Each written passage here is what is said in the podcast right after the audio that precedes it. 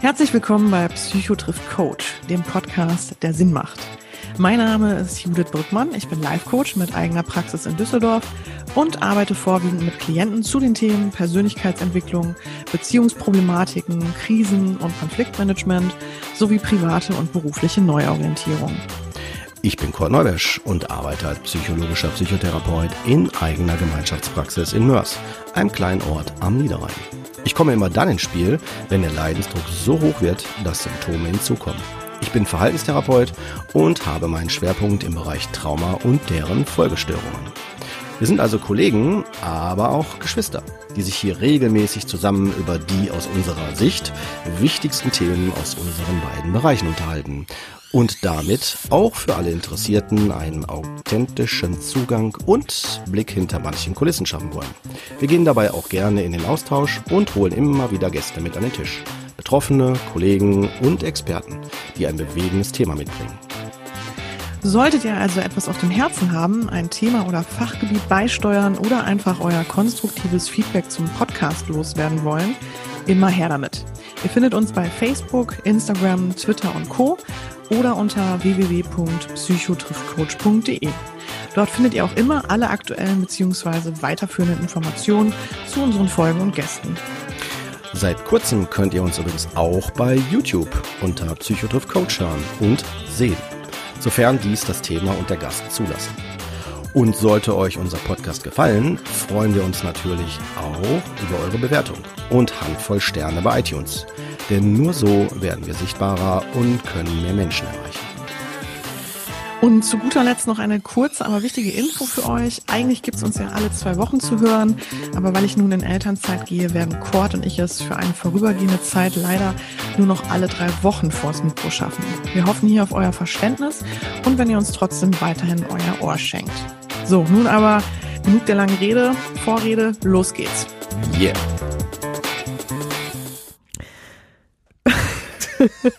Lasst laufen hier, komm. Ja. Ja. ja. Ja. herzlich willkommen bei einer neuen Folge, brandneu.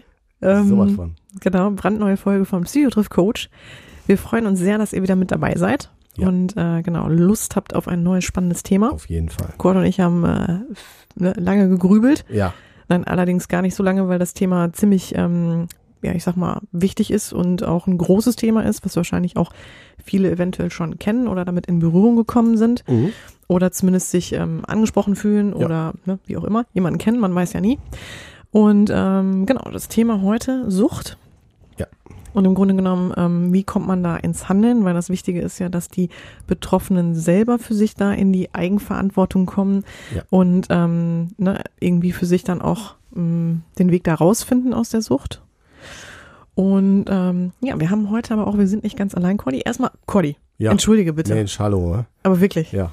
So viel Zeit muss sein. Wollte gerade sagen. Schön, Brüderchen, äh, dich mal wieder zu sehen. Ja, freue mich auch.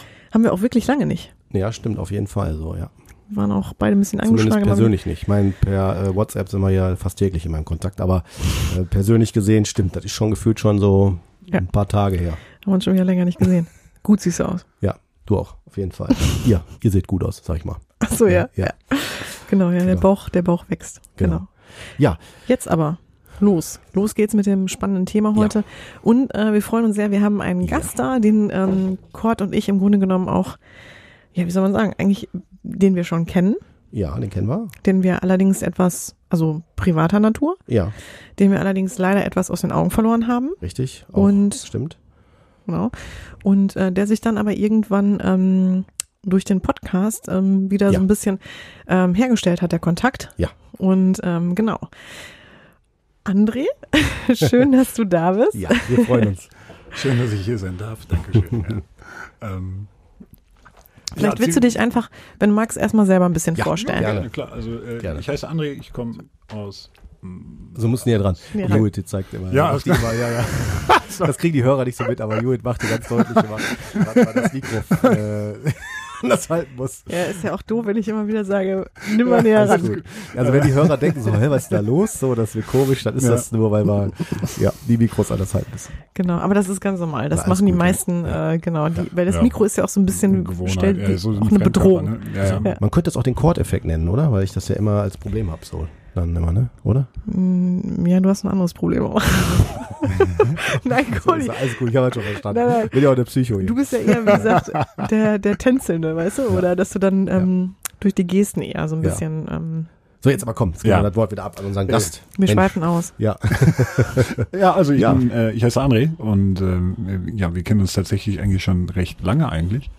Und wie das so ist im Leben, ähm, dann hat man sich aus den Augen verloren und äh, dann tatsächlich über den Podcast habe ich dann gedacht, das könnte doch eine gute Idee sein, den Cord einfach mal äh, zu kontaktieren. Und äh, zwar war das bei mir einfach ein Punkt in meinem Leben, als ich die Entscheidung getroffen hatte, den Cord zu kontaktieren. Da hatte ich gerade mal, nicht gerade, sondern war auf dem Weg dahin, meinen Führerschein wieder zu bekommen oder wollte den unbedingt wieder bekommen. Hat aber dann für mich keine passende Anlaufstelle gefunden, äh, mit meiner speziellen Thematik und dachte eigentlich, dass ich auf einem sehr, sehr guten Weg bin. Ähm, bin jetzt allerdings auch schon mit meiner Drogenthematik mit angefangen, mit 13 Jahren, äh, bis ich 32 war, sehr exzessiv äh, und experimentell umgegangen und war mir einfach auch unsicher, ob das, was ich da mache, wirklich Hand und Fuß hat oder ob das wieder nur Einbildung ist und wieder einfach nur ein Aufschiebungseffekt hat, dass es dann früher oder später doch wieder eskaliert. Und ähm, ja, eben weil man sich halt schon länger kannte, dachte ich, schreib Call einfach mal an, ob er Zeit für dich hat. Und, äh, ah, du meinst jetzt ähm, auch in seiner Rolle als Psychotherapeut? Ja, genau, in seiner, in seiner Rolle als Psychotherapeut, weil ich für mich damals eigentlich schon klar hatte, dass es für mich äh, so ein Verhaltensmuster war. Ähm, dann aber halt für mich speziell an den ähm, ja, Methoden arbeiten wollte oder die, die verfestigen wollte vor allem. Ähm, da Stabilität in der Drogenabstinenz halt für mich reinzubekommen auch. Und ja, so hat sich das ergeben, dass ich auf einmal beim Chord saß und äh, jetzt sitzen wir heute hier. Ja. mhm. Cool, echt. Erstmal finde ich cool, dass du dir dann in dem Moment ja auch die Hilfe geholt hast, ne? Und dich natürlich auch noch an jemanden gewandt hast, muss man ja mal wirklich sagen, ähm, den du sogar kanntest, ne? Also so aus dem privaten Kontext. Das heißt, du Ne? Ähm, und das finde ich auch, möchte ich nochmal jetzt gerade am Anfang vor allem betonen, André, finde ich auch super, dass du auch jetzt ganz frei damit umgehst, ähm, na, dass du Patient von Corat warst oder bist. Ähm, ja, immer noch. Ja. Immer, immer noch. Ich wollte eigentlich nur wissen, wie ich meinen Führerschein wieder kriege und auf einmal bin ich in eine Traumatherapie gestolpert, ja. Aber es ist ziemlich gut, ziemlich gut tatsächlich auch. Weil äh, damals, ich hatte halt das große Glück dann eben, wie der Zufall das so wie Cord halt angeschrieben zu haben. Und äh, war halt die ganze Zeit wirklich nur damit dran, meinen Führerschein im Erstgespräch in, in den Vordergrund zu stellen, so, damit ich, dann kann ich. Und ähm, Cord hat dann halt die richtigen Fragen gestellt, dann im richtigen Moment auch genau zugehört. Und mir war das damals eigentlich gar nicht bewusst. Und ähm, dass man, ich weiß nicht, ob ich, keine Ahnung, ich empfinde mich nicht als traumatisiert, ich sage aber, dass ich traumatisiert bin. Für mich ist das, was passiert ist, halt normal. Und äh, ich habe es damals eben immer verglichen und dann von jetzt auf gleich war ich halt, wie gesagt, oder bin ich halt aber auch immer noch. Ähm, das ist jetzt, wie lange ist das her? Ich glaube im November 18 mhm. hatte ich ja. dich, äh, hatten wir miteinander das erste Mal gesprochen, ne? Ja, kommt hin. Und äh, ja, seitdem bin ich in Einzeltherapie erst gewesen und dann seit, ich glaube, Oktober äh, letzten Jahres, haut es hin? Oktober, du August. Das die Gruppe, ne? Ja, ja, genau. kommt hin, Oktober kommt hin. Genau, mhm. auch in der, in der Traumagruppentherapie. Ja, und äh, ja, mhm. Ja, wirklich großes Glück gehabt. Weil ich habe mich selber niemals in eine Situation äh, beschrieben, von mir aus damals, vom damaligen Standpunkt aus, wo ich gesagt hätte, ich hätte sowas nötig gehabt oder dass es mir geholfen hätte im klassischen Sinne. Ne? Ob es jetzt einfach Blindheit ist oder dergleichen, kann ich gar nicht mal sagen. Ähm, aber wie gesagt, ich habe halt das Glück gehabt, dass ich an Kord geraten bin, der dann einfach zugehört hat. Im richtigen Moment, ja. Bevor wir da jetzt, glaube ich, so richtig einsteigen, auch ähm, oder schon so richtig tiefer gehen, auch ja. in die ganze Therapie, ähm, wär's oder könntest du vielleicht den Hörern nochmal so ein bisschen ein Bild von dir geben? Wo kommst du so her? Ne? Wie bist du so aufgestellt? Ähm, wie sah dein Leben so bislang aus? Okay. Ähm, ja, wo komme ich her? Ähm, gut, wie gesagt, ich habe das große Glück, dass ich bei Cord gelandet bin und ähm, habe halt im letzten Jahr bei mir alles auf den Kopf gestellt. Deswegen wenn ich dann da anfangen darf, wie es bei mir wirklich auch angefangen hat, dann äh, würde ich da anfangen, dass ich äh, einen Zwillingsbruder habe. Also ich habe mir die ersten neun Monate meines Lebens, die ich nicht mitbekommen habe, bewusst ähm, schon quasi einen Raum geteilt oder teilen müssen, je nachdem, wie man es möchte. Seid ihr und, äh, eineiige Zwillinge? Wir sind, wir sind zweieiige Zwillinge. Ja, und äh, jedenfalls zwölf Wochen vor der Geburt, oder Moment, ich gehe mal noch einen Schritt zurück. Ähm, meine Eltern haben lange gebraucht, um, um Kinder kriegen zu können. Die haben, äh, ich glaube, sechs Jahre üben müssen, bis es dann geklappt hat. Und das war dann hinterher nach Terminkalender und dergleichen. Hatte laut deren Worten auch wenig nur noch mit Liebe zu tun im Endeffekt. Und äh, während der Schwangerschaft hatte meine Mutter halt auch immer große Angst, weil ich persönlich immer sehr wenige Lebenszeichen von mir gegeben habe, so dass er dann noch zwischendurch geglaubt hat, ich sei tot. Ja, also dementsprechend immer viel Angst und immer kurz bevor es ins Krankenhaus ging oder wenn man gerade im Krankenhaus war, war dann erst wieder da, ah, da ist es ja. Und ja, ich sollte auch ein Mädchen werden. Hat nicht ganz geklappt. Aber jedenfalls hat mein Bruder sich vor zwölf Wochen vor der Geburt, äh, ich weiß nicht, wie man das klinisch nennt, auf jeden Fall so verdreht, dass ich ähm, seine Tritte die ganze Zeit abbekommen habe. Während der Geburt ähm, haben mein Bruder und ich äh, Fruchtwasser aspiriert und wurden dann direkt von der Mutter getrennt, beziehungsweise ohne direkten menschlichen Kontakt in Brutkästen gelegt. Und ja, das waren so die ersten Sachen, die ich jetzt aufgrund der Aufarbeitung, die dann durch die Therapie äh, angefangen hatte, mittlerweile weiß, die war mir vorher auch unbewusst. Und ähm, jetzt werde ich gerade so ein Stück weit den Fahren, merke ich gerade. Alles gut, das ist Kann der Prozess, wenn man ins Spüren geht. Ja, ja, ja. Das ist normal, ja, ne? genau. Ja, die Aufregung, die genau, Aufregung ja, ist ja. gerade da so ein bisschen. Aber ja, ja. nein, ich, für mich ist das okay. Hm. Äh, Ja, es ging so ein bisschen darum, dass wir so deine Geschichte erstmal so ein bisschen aufzeigen, ne? Wo kommst du her? Ähm, was sind so vielleicht so ein bisschen die, erstmal so die Grundgegebenheiten, ne? Dass man so ein bisschen als Hörer dann auch ein Bild davon bekommt.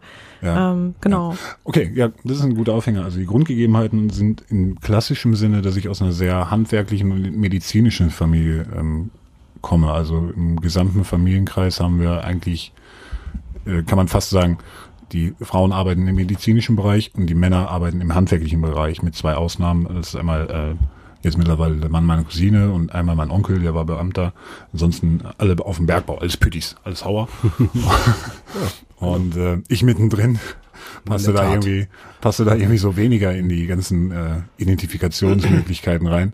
Ähm, weil ich eher so ein kreativer Mensch bin. Also ich bin sehr expressiv, wenn auch sehr introvertiert dabei. Das ist ziemlich eine ziemlich witzige Mischung eigentlich. Und ähm, aber lange gebraucht, mich in dem ganzen Umfeld überhaupt zurechtzufinden oder ein Gehör für mich finden zu können oder mir auch meine Daseinsberechtigung in diesem Kreis äh, einräumen zu dürfen und zu akzeptieren, wenn andere das anders sehen, ohne das gleich irgendwie persönlich zu nehmen. Und ähm, ja, Zwillingsgeschwister ist natürlich auch immer so dieses typische Kein- und Abel-Thema. Ne? Also Eifersucht und dergleichen ist auch ein ganz, ganz großer Punkt. Und ähm, genau, also ich kann mich noch erinnern, wir hatten eine Szene, da waren mein Bruder und ich circa so fünf oder sechs Jahre alt, ich weiß es nicht ganz genau. Da hat Papa uns dann zeigen wollen, wie man mit einer Handbaumaschine umgeht. Und ich durfte dann anfangen, bin dann aber auch kläglich gescheitert, weil mir einfach das Interesse für sowas auch fehlt, um ehrlich zu sein. Und Papa hat dann gedacht, es wäre eine gute Idee, wenn ich meinem Bruder einfach zuschaue, ähm, ne? einfach zuschauen und lernen. Habe ich dann auch und dann hat er dann einfach vor lauter Stolz wahrscheinlich auch vergessen, dass ich im Raum bin oder was. Oder ich habe meine Daseinsberechtigung einfach nicht genutzt, um äh, auf mich aufmerksam zu machen und bin dann einfach gegangen und war dann alleine. Und dann hat sich keiner mit mir beschäftigt. Und da ist natürlich dann für mich irgendwann einfach nur als eine Szene, das war vielleicht jetzt nicht immer so, aber irgendwie ist dann für mich auch dann die, die Frage natürlich aufgetaucht, ja, wie kriege ich denn Aufmerksamkeit, ne? Und ähm, ja, wie Kinder das so machen eine ganze Zeit. Ähm, versucht man dies, versucht man das. Und ähm, in den Vergleichen ist natürlich dann auch immer schwierig gewesen. Meine Eltern waren beide berufstätig beispielsweise. Und ähm, dann wurde man ja früher mit, mit Schulempfehlungen irgendwie versehen. Dann hatte ich eine, eine Empfehlung fürs Gymnasium, mein Bruder hatte eine Empfehlung fürs, äh, für die Gesamtschule. Und um, das, um den Lebensalltag für sich leichter zu gestalten, gehe ich mal auch von aus und einfach auch die Gemeinsamkeit zwischen uns Brüdern da irgendwo zu festigen, wurde dann entschieden, dass ich dann mit meinem Bruder gemeinsam auf die Gesamtschule gehen soll. Äh, wollte ich zwar nicht, hatte ich damals auch kommuniziert und gut, war dann aber so, kannst du nicht ändern. Und ähm, ja, dann habe ich halt überlegt, wie kriege ich denn jetzt meine Aufmerksamkeit, weil schulisch, das war mir alles zu langweilig. Äh, Mathe hat mich nie interessiert, Englisch war alles in Ordnung und da hat es auch immer funktioniert. Aber ähm, ja, so zu Hause äh, malen oder so war halt so meine Sache. Ähm, ich habe keine bewussten Erinnerungen und das ist jetzt nur beschreibend, auf keinen Fall wertend gemeint, dass, dass meine Eltern mit mir gemalt hätten oder dergleichen. Werfe ich, habe ich den lange vorgeworfen, ist aber Quatsch, weil ich kann ja für mich malen. Gut, wenn man seine Eltern gern dabei gehabt hätte, dann hast du dann halt niemanden dabei gehabt und dann hast du halt geguckt, ja, wann kriegst du eine Aufmerksamkeit. Und dann kann ich mich für mich noch an eine äh, Situation ganz bewusst erinnern. Ich glaube, da waren wir, ich weiß es nicht, neun. Äh, da hatte ich Kopfschmerzen. Und dann habe ich irgendwann angefangen zu simulieren, von wegen, oh, das ist so hell, ich brauche eine Sonnenbrille. Und dann haben sich halt alle um mich gekümmert. Und das war halt geil. Also alle Aufmerksamkeit für dich. Bruder ist in dem Moment komplett raus. Gewonnen. So. Und dann, mhm. wie, wie kriege ich das häufiger hin? Ja, und dann irgendwann mit 13 hat man dann im äh, jugendlichen Kreis oder mit dem Freundeskreis, in dem wir da rumgegangen haben, äh, das erste Mal mit, mit Hash, also Peace, ähm, in Kontakt gekommen. Das war halt genial. Ne? Du warst von jetzt auf gleich happy, hattest Leute, mit denen du zusammensitzen konntest und so hat es dann seinen Anfang genommen. Ne? Bis ich dann irgendwann begriffen hat oder mein Körper mir irgendwann gesagt hat, besser gesagt, da habe ich das große Glück gehabt, äh, über Krampfanfälle, dass Kiffen irgendwie weniger so die gute Idee ist und ich mich doch mal anderweitig damit auseinandersetzen sollte. Und da hat dann erst auch so ein Prozess angefangen, dass ich gesagt habe, ja, okay, hm, ich habe halt die Drogen missbraucht. Ja, kann man sich einreden, war auch vielleicht ein Stück weit so. Aber ähm, der Missbrauch ist eigentlich aus einer Sucht entstanden. Weil ich ja die ganze Zeit irgendwas gesucht habe. Und das ist halt das Schöne auch an dem, an dem Wort an sich. Ähm, Dro Drogensucht. Ja, wonach suche ich denn, wenn ich, wenn ich für mich irgendwas äh, mit so etwas füllen muss? Wonach suche ich? Und die Reise hat dann halt durch das Zuhören von Chor tatsächlich angefangen, ja. Mhm. Ist noch nicht, ist immer noch im Prozess, aber auf einem guten, glaube ich. Mhm. Ja. Ja, das heißt, äh, genau, also du hast dann, ähm, wann sagtest du angefangen mit den Drogen? Mit 13. Mit 13 schon, so ja, früh. Genau. Mhm, okay. Und ähm, genau, also du würdest es so beschreiben, dass es so eine Art Flucht war dann auch aus der Situation, weil du es jetzt auch so in Relation gebracht hast mit diesem Zwillingsthema. Ne? Ähm, glaubst du, dass genau, dass es dann ähm. familiendynamisch begründet war? Ähm, mit Sicherheit, ja. Äh, aber ich würde es weniger als Flucht bezeichnen als ähm, der Suche nach Aufmerksamkeit. So, ich habe für mich halt gemerkt, ähm, wenn ich negativ auffalle, dann kriege ich Aufmerksamkeit. Und die Zugehörigkeit trotzdem irgendwo zu bekommen, die ich für mich empfunden in meiner äh, Familiendynamik nur dann bekommen hatte, die, die Aufmerksamkeit, wenn ich was Negatives gemacht habe, ähm, war dann natürlich mit einhergehend, weil das hatte ich das doppelt. Ne? Ich hatte auf der einen Seite Freunde, in Anführungszeichen, mit denen ich mir gut gehen lassen konnte. Und auf der anderen Seite, wenn es dann irgendwo geknallt hat, war ich der totale Mittelpunkt auch irgendwo. Ne? Hm. Okay, und dann ist aber im Grunde genommen erst so der Groschen gefallen zu all dem mit diesem, dass du den Führerschein abgeben musstest, ne? Oder dass du dann gesagt ja, dreimal. hast. Dreimal sogar. Dreimal, ja. Okay. Ja. Alle guten Dinge sind drei. Äh, ich bin also sehr sprichwörtlich und orientiere mich gern daran. Deswegen, ja, alle guten Dinge sind drei. Ich habe meinen Führerschein das erste Mal abgegeben mit äh, 19. Damals auch schon wegen Cannabis. Dann äh, ja gut, das andere Mal war dann zu Unrecht, aber das ist auch eine andere Geschichte, ist auch egal. Und das letzte Mal dann 2016 äh, auch eben wegen Cannabis. Ja. Mhm. Genau. Was glaubst du denn, André, warum so viele irgendwie ähm, halt Cannabis verfallen, mehr oder weniger, ja. ne? Oder da halt auch schwer rauskommen? Was glaubst du, was ist so das Thema an auch überhaupt so an also der glaub, Form von Sucht, ne? Mh, ähm, zum einen, glaube ich, ist es recht schwierig zu akzeptieren, dass Cannabis süchtig macht. Ähm, das alleine schon ein ganz großer Spagat, der für mich auch, äh, wie gesagt, ich habe mit 13 angefangen und der Groschen, dass ich süchtig bin, der ist letztes Jahr erst gefallen oder süchtig war und dann Suchtmensch bin, vielmehr gesagt, besser, äh, besser betrachtet. Ähm, das Schwierige an Cannabis ist einfach die gesamte Dynamik drumherum. Ich habe ein Umfeld, mit dem ich mich identifizieren kann, die eventuell auch äh, ähnliche Themen verfolgen, also sehr ähm, kreativ denken, kreativ sich ausdrücken wollen und dergleichen. Ähm, dann diese, diese Gemeinschaft, die mit, der, mit einhergeht. Und dann kommt natürlich auch noch immer dieser Effekt, diese Endorphin, diese enorme Endorphinausschüttung, äh, wenn ich THC konsumiere. Das ist einfach, du fühlst dich in der Regel eigentlich von jetzt auf gleich sofort sehr, sehr gut. Unabhängig von den eigentlichen Umständen. Ähm, das hat bei mir auch extrem lange funktioniert.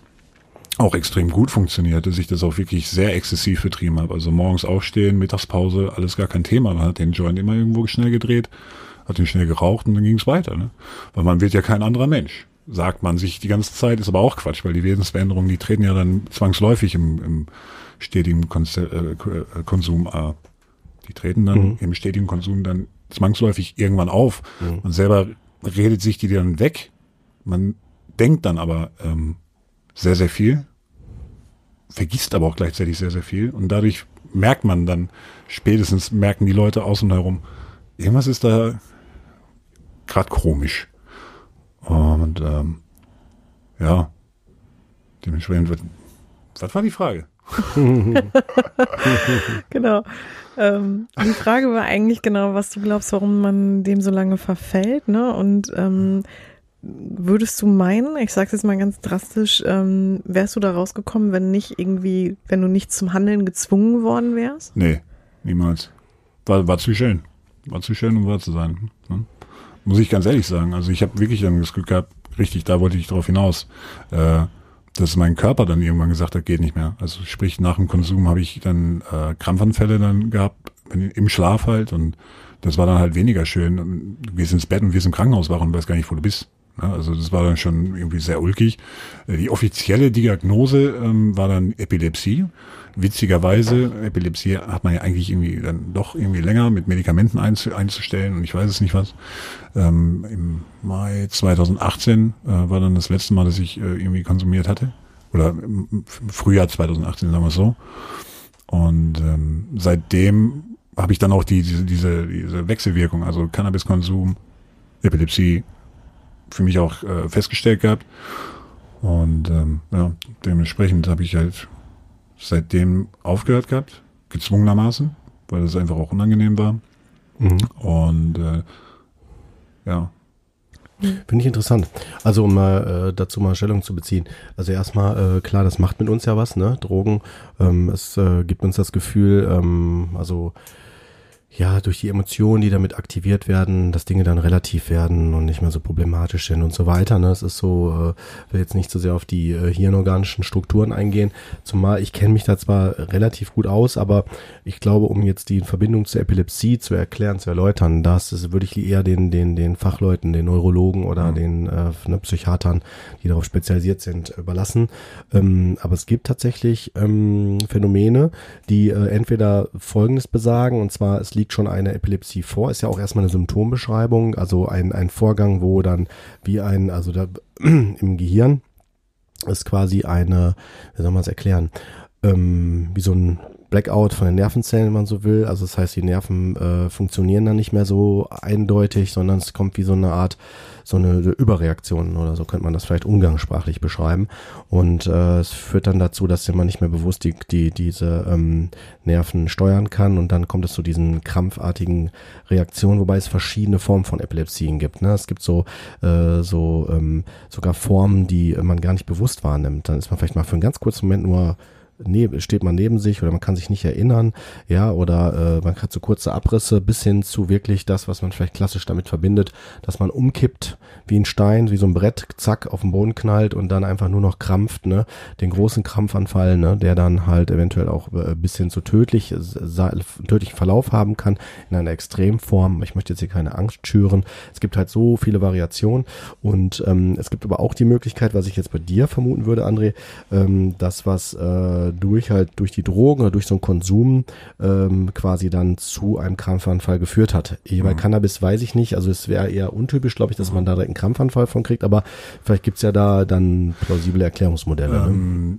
ne? Ja, wie ich gerade sagte, also die offizielle Diagnose lautet Epilepsie, aber genau, ja. ähm, ich war nie ein Fan von, ich nehme die Tablette, dann geht's mir besser, weil ich immer der Meinung war, auch schon weit bevor ich da irgendwelche Diagnosen gestellt bekommen habe, ähm, wenn man versteht, wo was herkommt, dann kann ja. man daran arbeiten, dann kriegt man das eventuell oder unter Umständen auch in den Griff und äh, mhm. das auch medikamentenfrei. Ich, das muss jeder für sich selber abklären. Bei mir hat es jetzt in dem Sinne funktioniert, dass der Konsum, die Einstellung des Konsums halt dazu geführt hat, dass ich seitdem auch anfallsfrei bin. Und ähm, ich habe mich dann auch ein bisschen mit Epilepsie beschäftigt und dergleichen. Und dann stolpert man halt auch über Worte wie dissoziative Krampfanfälle. Und das, das ist, ist so ein Punkt, den ich für mich als, als äh, an, äh, zutreffend für mich empfunden ja. habe, ne? dass ich ja. einfach durch das Kiffen oder durch meine gesamten Baustellen im Prinzip das Kiffen, äh, also mit, den, mit dem Kiffen meine gesamten Baustellen einfach immer so lange betäubt hat, bis mein Körper dann irgendwann gesagt hat, äh, Junge, nö, jetzt reicht's, jetzt kriegst du mal den Arsch hoch und jetzt bewegst du dich mal selber und ähm, guckst mal, was du für dich machen kannst, solltest und müsstest vor allem auch. Mhm. Und ja. Ähm, ja, das war halt dieser ausschlaggebende ja. Punkt. Und der war wirklich auch notwendig dann. Ne? Okay, kurz erklärt für die Hörer, dissoziativ ist ja Abspaltung. Ne? Also das heißt, dass man bewusst die Dinge nicht mehr wahrnimmt. Ne? Das ist ein Begriff, den man auch im Bereich Trauma kennt äh, und der eine relativ junge Wissenschaft ist.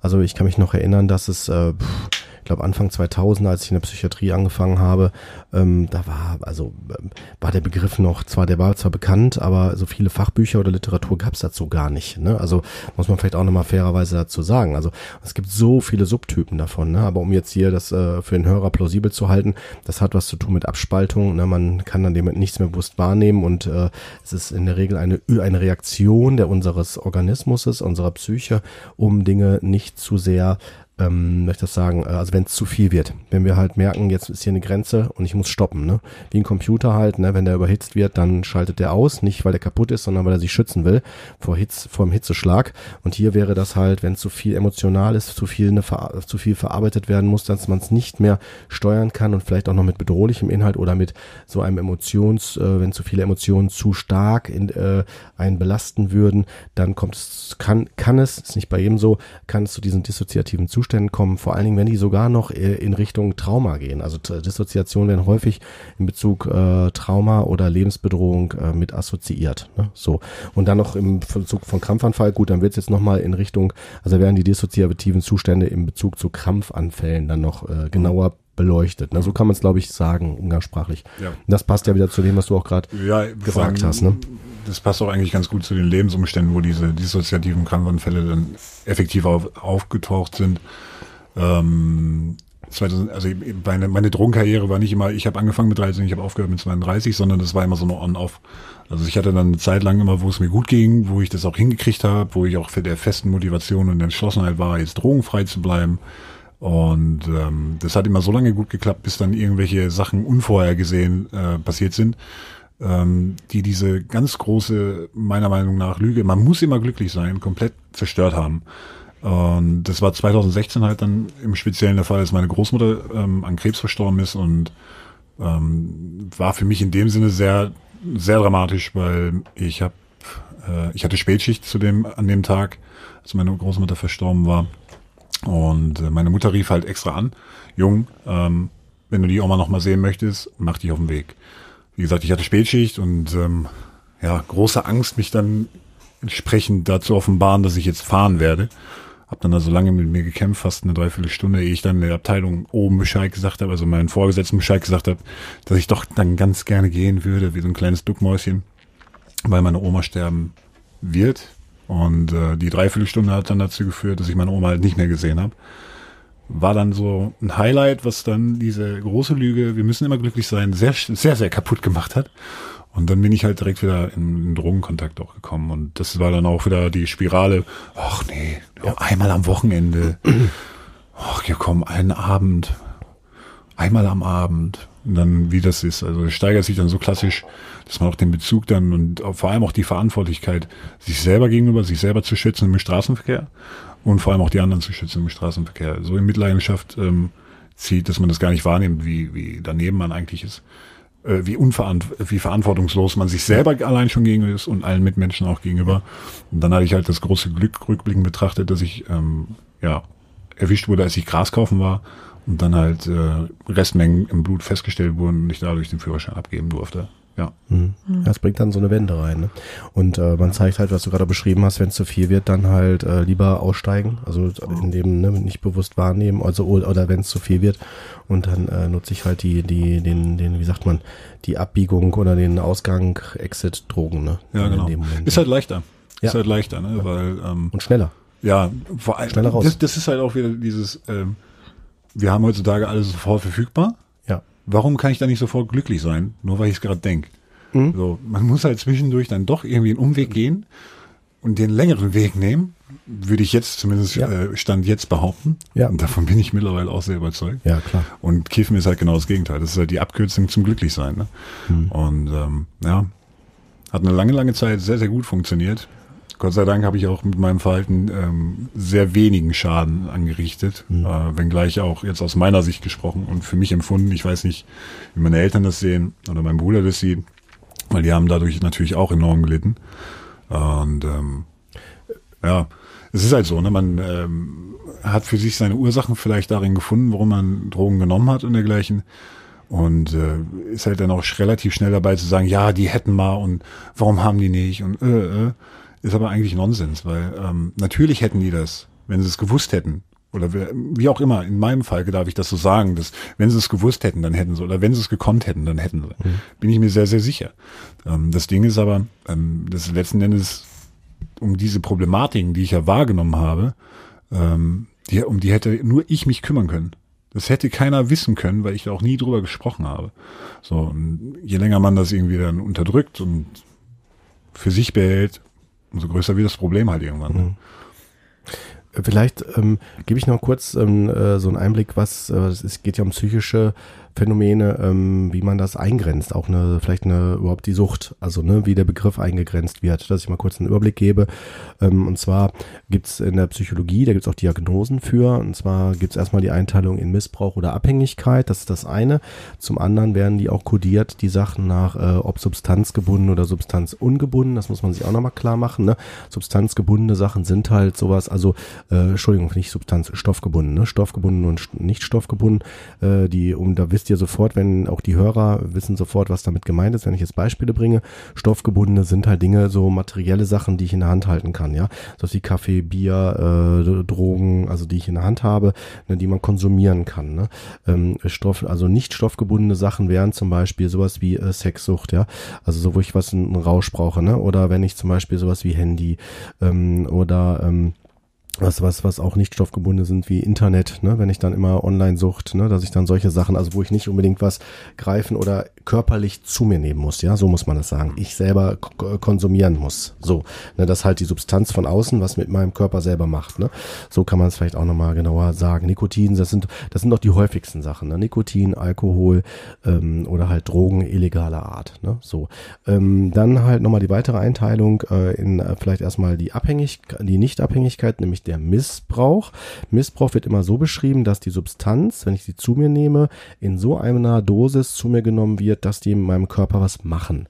Äh, nehmen wir mal Beispiel Alkohol.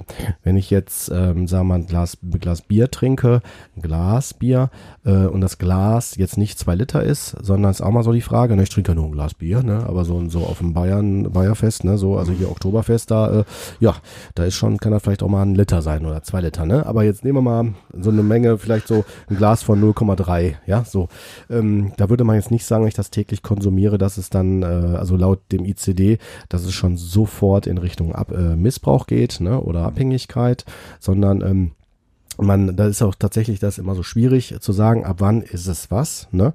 Ähm, man kann, sagt aber beim Missbrauch ist es so, sobald der Körper halt drauf reagiert, also in Form von zum Beispiel meine Wahrnehmung verändert sich, meine Gefühlslage verändert sich. Ne? Ich komme vielleicht sogar auch in Konflikt mit dem Gesetz. Ja, also indem ich zum Beispiel Auto fahre und ich merke, ich kann nicht mehr ordentlich fahren oder ich habe ein Blut im Blut, da reagiert ja auch mein Körper drauf, ne? ein Alkoholspiegel, das heißt, er ist da messbar, ähm, nachweisbar und der Wert ist dann zu hoch. Ne? Der ist ja in Deutschland Deutschland relativ gering äh, angegeben, ähm, dann komme ich halt mit dem Gesetz in Konflikt. Ne? Oder wenn ich zum Beispiel in Streitereien verfalle, ne? ich verwickel mich dann in Schlägereien oder ich werde irgendwie, was weiß ich, beleidige andere Leute oder werde übergriffig, was auch immer. Ne? So, das sind so diese Phänomene, die einen Hinweis legen auf Missbrauch. Auch sowas wie ein Kater zu haben nächsten Tag, ne? können, kann ein Zeichen sein von Missbrauchssituation. Ähm, so, jetzt äh, Abhängigkeit dem gegenüber abgesetzt. Äh, oder abgegrenzt ist folgendes. Ähm, ich bin erst in einem abhängigen Zustand laut dem ICD, wenn zwei wichtige Faktoren zutreffen. Ich breche das absichtlich ein bisschen runter, ne? also ich habe jetzt nicht den Anspruch, den kompletten ICD jetzt hier zu erläutern. Die zwei wichtigen Faktoren sind folgende. Ich muss äh, eine Toleranzentwicklung haben. Das heißt, ich trinke Bier, Wenn ich vorher vielleicht schon bei zwei Flaschen Bier schon betrunken bin, ja, äh, trinke ich das vielleicht regelmäßiger und merke plötzlich, zwei Flaschen Bier bringen gar nicht mehr den Effekt. Ich muss schon mehr trinken. Das ist eine Toleranzentwicklung. Der Körper reagiert drauf. Da kann man schon sagen, ja, hier ist zu diskutieren, wie weit geht es schon Richtung mögliche Abhängigkeit. Ne? Weil Abhängigkeit heißt nicht unbedingt immer sofort, ich muss das immer trinken. Weil es gibt allein von den, äh, nehmen wir mal den Bereich Alkohol, gibt es verschiedene Trinktypen. Ja, es gibt die Quartalstrinker, es gibt die, die halt so Spiegeltrinker sind, die müssen immer einen gewissen, äh, eine gewisse Dosis haben im, im Körper, also so das Gefühl, ne, dass das immer dann, dass man drin bleibt in diesem Rausch, sag ich mal. Ne? Und die Quartalstrinker oder auch die Saisontrinker, die dann so, also Saison im Sinne von, die dann vielleicht nur noch äh, Karneval oder zu bestimmten Anlässen dann trinken oder sowas. Ne? Es gibt tatsächlich so verschiedene Typen. Und also neben dem äh, Entschuldigung, dem, Gott, darf ich da mal kurz ja, einhaken? Immer gelten die denn schon als äh, Sucht, also suchtkrank? Die, ähm, Wenn die, äh, also suchtkrank im Sinne von Abhängigkeit, wie gesagt, zwei Sachen. Eine ist eine Toleranzwirkung, das ist das eine, ja. Und das andere ist so dieses, ähm, dass ich das Gefühl habe, ich muss jetzt immer wieder so Craving, sagen wir dazu, ne, dass man das aufsuchen muss. Also das Verlangen, ja. Also dieses, das ist vielleicht das Phänomen, dass man sogar bei Schneesturm äh, nachts noch drei Stunden durch, durch den Schnee robbt, um an den letzten Zigarettenautomaten zu kommen. Oder ja, okay. ja oder noch das, ja, nur als Beispiel. Das ja. wäre ein ganz klares Zeichen, das würden die Raucher jetzt sofort benicken und bejahen, äh, um halt noch die letzte Schachtel Zigaretten zu bekommen, ja, oder zu schnorren. Äh, das sind so klassische äh, so Sucht. Äh, sagen wir, ein klassisches Suchtkriterium. Ne? Okay. So für die Abhängigkeit, für die Abhängigkeit. Äh, ja, da war ja. ich auf jeden Fall drin zu finden. Also den erst, das erste Mal habe ich meinen Führerschein abgegeben, mit, mit 19 war das. Und ähm, ja, gut, man hatte die Wahl. Also man geht tanken oder man kauft Gras. Man hat Gras gekauft, dann bleibt man, das kann dann passieren, auf einer Autobahnbrücke liegen. Ne? Ja, das ist dann auch geschehen. Also ähm, komplett den Realitätsbezug verloren, eben aufgrund die, der Wirkung der Substanz. Die war wichtiger, als die Realität in dem Moment war. Ja, so habe ich dann das erste Mal meinen Führerschein verloren, tatsächlich, ja. Ja, ne. Passt auch. Und äh, ich meine, ich will jetzt nicht so sehr auf die Therapiemodelle eingehen, aber vielleicht nur erwähnt, es ist tatsächlich nicht mal eben, ich gehe eine Therapie und dann ist gut, ne, wenn man jetzt sagen wir mal von einer Substanz weg will. Ne, das ist, das, jeder Verlauf ist auch anders. Also es gibt tatsächlich so Phänomene wie, ich habe keinen Bock mehr, hör auf und dann hört man wirklich auf. Also so Fälle gibt es tatsächlich. Ne?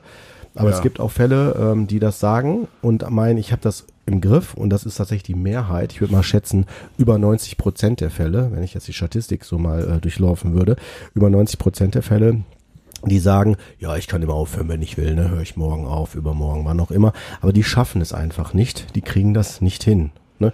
Die würden sich auch anders selber, selber anders einschätzen. Cool. Kurt, was glaubst du, ähm, warum ist es so schwer oder warum, weil du das jetzt auch gerade so benennst mit einer Zahl nochmal, warum ist es so schwer, aus einer Sucht rauszukommen? ich grinse schon ganz breit, ja. Ganz einfach. Ähm, und zwar aus meiner Sicht. Aus meiner Sicht ist es deswegen so schwer, weil wir haben zwar äh, je nach Substanz auch vielleicht eine körperliche Abhängigkeit oder eine psychische Abhängigkeit. Meistens ist es eine Kombination aus beidem, ne? weil es ja körperlich eine äh, Resonanz gibt, ne? im Sinne von Gefühle, also die wir körperlich spüren. Äh, und dann natürlich eine psychische ähm, Resonanz oder was spürbar wird, weil wir das natürlich anstreben. Wir wollen einen anderen Gefühlszustand haben, ne? wie so ein Rausch. Ähm, warum man so schwer rauskommt, ist folgender Grund. Ähm, die Sucht ist nicht das Problem sondern die Sucht ist ja nur das Medium, was ich nutze, um in einen anderen Zustand zu kommen. Das wäre, so müssen wir es vielleicht auch nochmal aufführen. Ich glaube, dass das auch der Grund ist, warum die Therapien in den meisten Fällen nicht erfolgreich sind langfristig. Also ich will damit jetzt nicht sagen, dass eine Suchttherapie nichts bringt, im Sinne von dem Fokus auf das Sucht, äh, das Suchtverhalten oder die Suchtsymptome. Ich möchte nur halt sagen, dass wenn man nur auf die Suchtsymptome oder den körperlichen, die körperliche oder psychische Sucht geht, dass man das nie, aus meiner Sicht nicht lösen kann, solange man nicht die Ursache erkennt. Das heißt, was überhaupt zu der Sucht geführt hat. Wenn man das nicht erkennt und auflöst, hat man meiner Meinung nach keine Chance. Ja, ich muss jetzt auch gerade lachen, weil das passt halt einfach auch komplett zu meinem Werdegang. Ähm, du hast es gerade schon angemerkt, ähm, oder Kort, weiß ich jetzt nicht mehr, einer von euch beiden hat es gerade eben auch gesagt, ähm, dass man von heute auf morgen aufhört und dann ist alles gut natürlich mit den Krampfanfällen habe ich dann auch gedacht, so jetzt höre ich auf und dann ist alles gut. Ähm, ja, nee, nicht ganz, weil ähm, die Lücke war halt da. Da war halt so ein Loch, das musste gefüllt werden. So habe ich dann angefangen, ähm, erst ähm, ein Bier zu trinken abends und dann hat sich das irgendwann so weit gesteigert, dass ich abends so vier, fünf, sechs Bier getrunken habe und dann auch wirklich draußen vor der Tür und nicht irgendwie reingegangen bin äh, zu meiner Ex-Frau und ähm, mich da erstmal betrinken musste, damit ich das zu Hause für mich ertragen konnte. Das ist jetzt keine Wertung irgendwie oder so, einfach nur eine Beschreibung des Prozesses. Ähm, ich hatte jetzt das große Glück für mich, dass ich dann in dem Sinne noch ein zu großer Kontrollmensch bin. Ähm, so banal sich das jetzt auch in dem ganzen Kontext anhören mag, ähm, dass ich eine körperliche Sucht auf keinen Fall eingehen wollte. So die, die Freiheit wollte ich einfach für mich behalten. Und ähm, trotzdem habe ich fast ein halbes Jahr gebraucht, um dann zu sagen, so, nee, äh, bringt nichts. Und ähm, dann so drei, vier Monate später, wo ich dann für mich auch so die Ursachen ein bisschen ja, in eigener Eigenregie durchleuchtet habe. Ich komme halt auch aus dem pädagogischen Bereich. Ich habe eine Erzieherausbildung gemacht.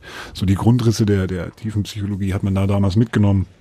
Hat mich auch immer sehr fasziniert. Deswegen habe ich mich eigentlich eh immer hinterfragt und eh immer die Schuld bei mir dann als erstes gesucht, um sie dann halt den anderen zu geben. Weil ich dann sagen konnte, ich bin ja gar nicht schuld daran. Das waren ja alle anderen.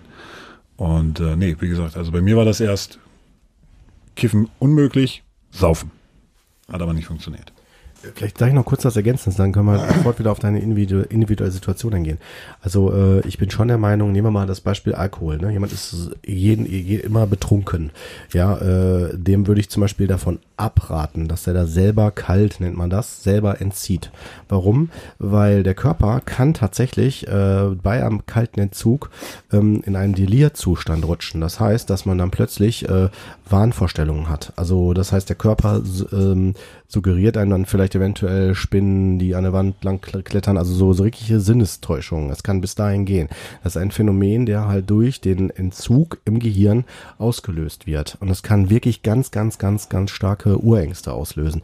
Da möchte ich jetzt niemanden Panik machen. Ich will nur damit sagen, sowas sollte man bitte äh, lieber kontrolliert äh, unter ärztlicher äh, Aufsicht machen, also am besten stationär, wenn möglich, oder wenn jemand dabei ist, weil man jetzt noch zusätzlich Herzprobleme hat, auch das, das ist nicht selten bei Alkoholthemen, vor allem wenn man über eine längere Zeit Alkoholiker ist, ich nenne das mal, ich nenne das mal so, dann äh, kann das sein, dass halt der, der körperliche Entzug so heftig wird für den Körper, dass ich eventuell sogar mich in lebensbedrohliche Situationen auf einer körperlichen Ebene bringe. Deswegen ist ein kalter Entzug eher wirklich bevorzugt im Krankenhaus aus meiner Sicht zu machen oder unter, wie gesagt, ärztlicher Be Be Be Begleitung. Und ähm, dann danach, deswegen sind körperliche Entzüge schon sinnvoll, also da den Fokus auf die Sucht zu legen. Weil erst wenn ich in eine Klarheit komme, kann ich ja dann erst überhaupt zu verstehen, wo kommt das her. Also das heißt, das eine schließt das andere nicht direkt aus. Ne? Und ich möchte auch betonen, dass natürlich es möglich ist, ähm, sagen wir mal, aus einer Sucht auszusteigen, wenn ich die, also ohne auf die Ursache hinzuschauen, wenn ich, das ist jetzt klassische Verhaltenstherapie, wenn ich das verlagere auf ein anderes Thema. Also zum Beispiel, was sozial akzeptiert ist, nehme Arbeit. Wenn ich es schaffe, mich von einer Sucht, von dem Rausch, weil das kann auch zu einer Sucht werden. Das kann letztendlich ja, alles zu einer Sucht werden. Ganz genau, ja, Suchtverlagerung. Ja. Ne?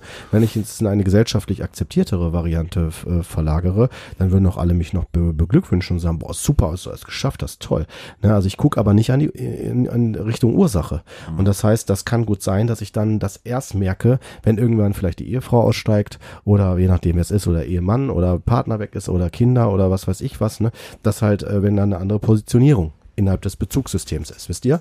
Ne, mhm. Deswegen also betone ich ganz, ganz deutlich, man muss in Richtung Ursache sehen und ich möchte jetzt nicht schon wieder, aber da komme ich mit meinem Konzept mit Trauma. ja, aber das äh, machen wir an einer anderen Stelle nochmal. nee, da kommen wir ja gleich ähm, sowieso irgendwie auch drauf, wenn, wenn André dann nochmal so ein bisschen mehr ja. Lust hat auch zu erzählen, genau, wie hat sich das dann in der Therapie so gezeigt, ne? Aber was mich natürlich nochmal interessieren würde, ist, ähm, was glaubst du denn, André, was war denn bei dir, wenn ich das mal fragen darf, die Ursache?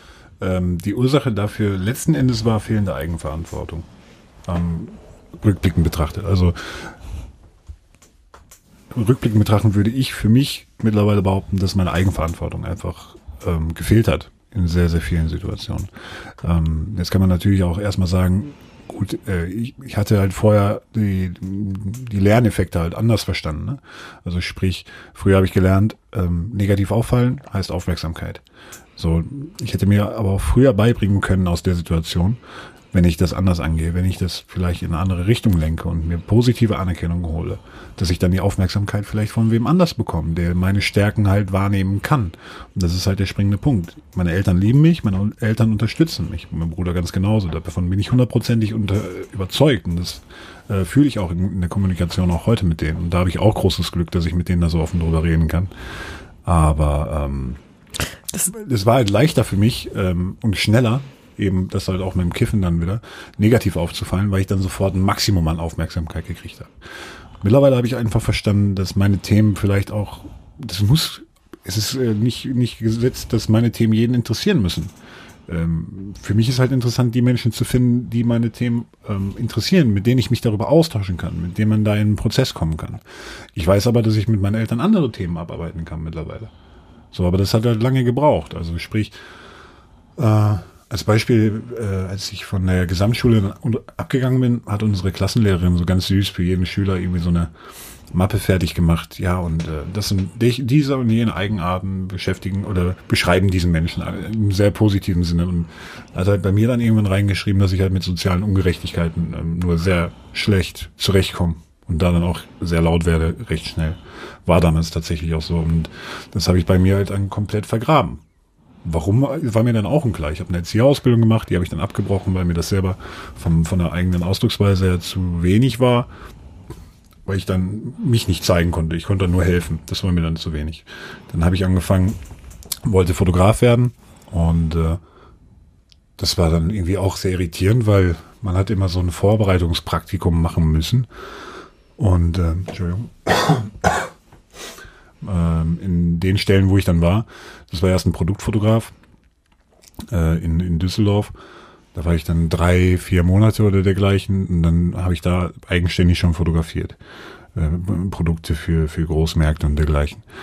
Äh, das war dann irgendwann recht schnell langweilig, weil man für einen Hungerlohn den ganzen Tag da gestanden hat und seine Arbeit gemacht hat. Dann war damals die Situation noch, äh, dass unklar war, ob man Produkt- oder Porträtfotograf wird. Das wurde, sollte aufgesplittet werden. Das war in der Diskussion. Da habe ich dann gewechselt und ähm, in dem Studio, in dem ich dann gearbeitet habe, das war dann auch recht schnell langweilig, weil ich selber in Eigenregie mehr fotografiert hatte als, als äh, meine Arbeitgeberin dann damals. Gut, heute weiß ich, das war vielleicht auch eine andere Qualität, die sie da gemacht hat. Aber das hat mich dann halt auch nicht gefordert. Dann kam hinzu, dass ich äh, meine Frau dann kennengelernt habe meine jetzige, also wir leben jetzt in Trennung, ist doch jetzt extra, aber die Scheidung ist halt noch, noch bevorstehend.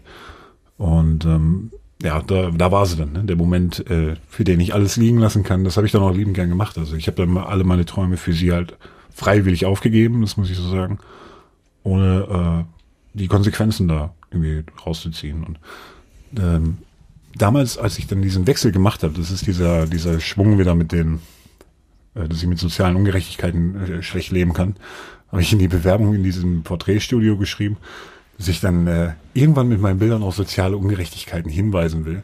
Und dann eben halt meine Frau kennengelernt und äh, dafür dann alles aufgegeben und wie der Zufall das so will, hat sich das dann trotzdem irgendwie ergeben. Also deswegen äh, bin ich auch der Meinung, dass es immer eine Sache ist, wie man an Sachen herangeht. Ich kann immer sagen, oh, die anderen waren schuld äh, ich hab äh, und ich wollte und ja, dann du musst aber auch. Wenn du das nur willst, dann bringt's halt eben auch nichts. Ähm, hört sich jetzt sehr lehrerhaft an und sehr idealistisch. Ist auch bewusst so provokativ gesagt, weil ich mich selber immer noch in dem Prozess befinde. Weil ich mich selber auch gerne immer noch auf Couch erwische, anstatt in die Eigenproduktivität zu kommen. Und ähm, ja, das ist halt so ein springender Punkt. Ne? Man muss selber dafür die Verantwortung übernehmen. Selbstverantwortung. Das ist ein ganz, ganz großes Thema auf jeden Fall, ja. Ja, ganz wichtig, auf jeden Fall. Zumal, ähm, ich meine, du hast mit 13 angefangen, oder ne?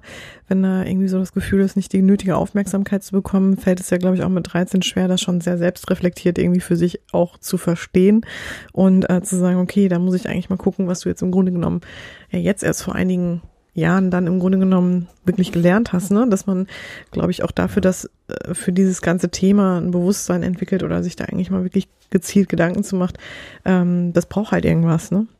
Ähm, ja. was, was mich noch interessieren würde, André, du sagst jetzt also, seit wann bist du ähm, quasi drogenfrei, hattest du gerade schon mal gesagt, äh, aber. Drogenfrei, also drogenfrei seit Mai 2018. Und bist also seitdem auch kein Rückfall mehr, ne? Äh, nein. Genau. Nein. Was würdest du glauben, bewahrt dich dann jetzt vor einem Rückfall im Grunde? Das Wissen.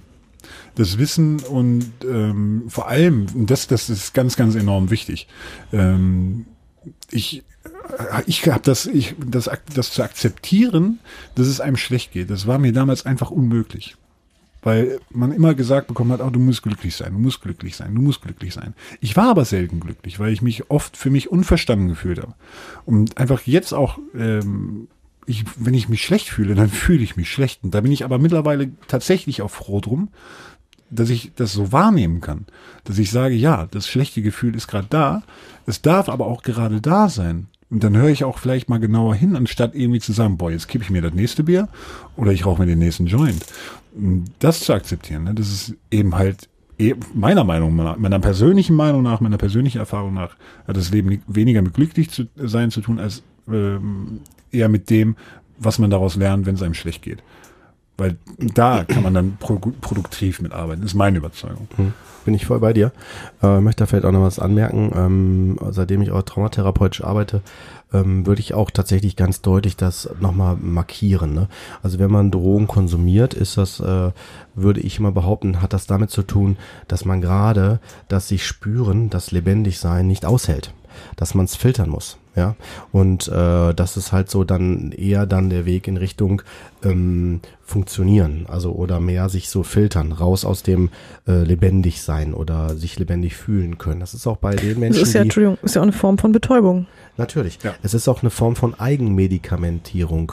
Ja, weil Medikamente haben im psychischen Bereich einen ähnlichen Effekt. Da möchte ich nicht sagen, Drogen und Medikamente sind in eine Schublade zu stecken. Das auf gar keinen Fall, weil, ähm, ich sage auch warum, weil die Drogen ähm, häufig eine, eine, äh, soll ich das erklären? Eine, je nachdem auch wie die Substanz äh, ist äh, und hergestellt wird, eine nicht klar äh, einstufbare ähm, Wirkung äh, herleiten lassen. Also je nachdem, was es für ein Stoff ist, kann es stärker wirken, weniger wirken, länger wirken, wie auch immer. Und bei Medikamente ist das halt über eine längere Zeit ja, ähm, sag mal, erforscht worden, dass man weiß, mit der und der Dosis, das und das, kann das und das und das passieren. Das ist auch nicht überall gegeben. Ich will jetzt auch nicht hier pro Medikamente sprechen. Ich will nur darauf hinaus, dass man da klarer eingrenzen kann, ähm, wie die Wechselwirkung ist mit bestimmten Sachen. Und äh, gleichzeitig möchte ich auch noch betonen, das können zwar manche Medikamente auch, aber haben wir bei den Drogen, bei der Selbstmedikamentierung natürlich auch noch die Abhängigkeits, den Abhängigkeitsfaktor. Gibt bestimmte Medikamente, die auch abhängig machen können, wenn man die über längere Zeit nimmt. Ne? Benzodiazepine zum Beispiel oder so können Sucht, also können durch diese, diesen Rauschzustand auch ähnliche ähm, Effekte erzeugen. Kannst du das ähm, nochmal Erklären. Diazepine. Das ist sowas wie ähm, ja, Diazepam oder Tavor oder so Sachen, die man nimmt, wenn man starke Ängste hat, zum Beispiel VOPs hat man die früher mal bekommen, ne? Oder in ganz, ganz, ganz heftigen Angstsituationen, dass man die dann einmalig mal nehmen kann. Die gibt's auch im Schlaf, Schlafbereich als Schlaftablette, ne? Solche Sachen, ähm, die dann halt helfen beim Einschlafen. Aber man sagt dann, äh, steht auch bei der, in der Packungsbeilage, wenn man das dann mehr als zwei Wochen nimmt oder so, kann es zu einer abhängig zu einem Abhängigkeitseffekt kommen und der Entzug ist nicht ohne halt dann davon. Ne? Also das wäre auch dann, also für die, die jetzt sowas nehmen, keine Sorge, keine Angst. Da hilft immer jetzt nicht panisch zu werden, sondern wirklich mit dem Arzt zu sprechen, weil in bestimmten Fällen hat das dann auch einen Grund, warum das gegeben wird. Ne? Deswegen möchte ich jetzt nicht das pauschalisieren auf alle, aber es macht Sinn, das mit dem Arzt zu diskutieren, inwieweit man das nehmen sollte. Rein aus einer psychischen Wirkung heraus macht es keinen Sinn. Ähm, abhängigkeitsmachende Psychopharmaka äh, zu nehmen. Also da gibt es tatsächlich gute Alternativen zu. Und nochmal, dann, und damit schließt sich dann der Kreis, um das halt dann noch nochmal zu sagen, äh, Medikamente haben ja auch den Effekt halt, äh, ein Stück weit wie Gehhilfen einzuschützen vor eine Überforderung, wenn es zu viel wird. Und das, denke ich, ist auch die Wirkung oder die, der Hintergrund, ne? oder André, ich weiß nicht, wie es bei dir war, äh, um überhaupt Drogen zu nehmen. Also um etwas ja, besser zu ertragen. Ähm, ne? Da war eher so der Punkt, den Judith gerade angeführt hat, also mit dem, mit dem Ertragen können. Also mhm. ich habe mich halt immer sehr schwer selber ertragen können, weil ich mir dann ja. in aller Gewalt angucken konnte, wie träge ich für mich eigentlich bin. So, und dann war dann einfach der Griff, einen Joint zu bauen, was ja eigentlich auch ein produktiver Prozess ist. Ne? Das ist ja ein gestalterischer Prozess, ja. wenn man das mal jetzt einfach rein motorisch ja. und äh, von der Ausführung her betrachtet. Das war halt schneller, das war leichter und ich hatte sofort eine positive Bestärkung mit diesem Betäubungsgefühl. Mhm. Und ähm, ja, ist ja auch so eine Sache, ähm, nochmal auf die Ursache so ein bisschen zurückzukommen. Ähm, ich habe für mich die falschen Schlüsse rausgezogen aus dem ganzen Mischmasch, ne, so als, als erster Kreativling oder als einziger Kreativling in einer rein handwerklich-medizinisch ausgerichteten Familie mit Themen aufzuwarten, wie Philosophie äh, und Psychologie und all sowas. Ähm, das berührt halt meinen Familienkreis eher weniger.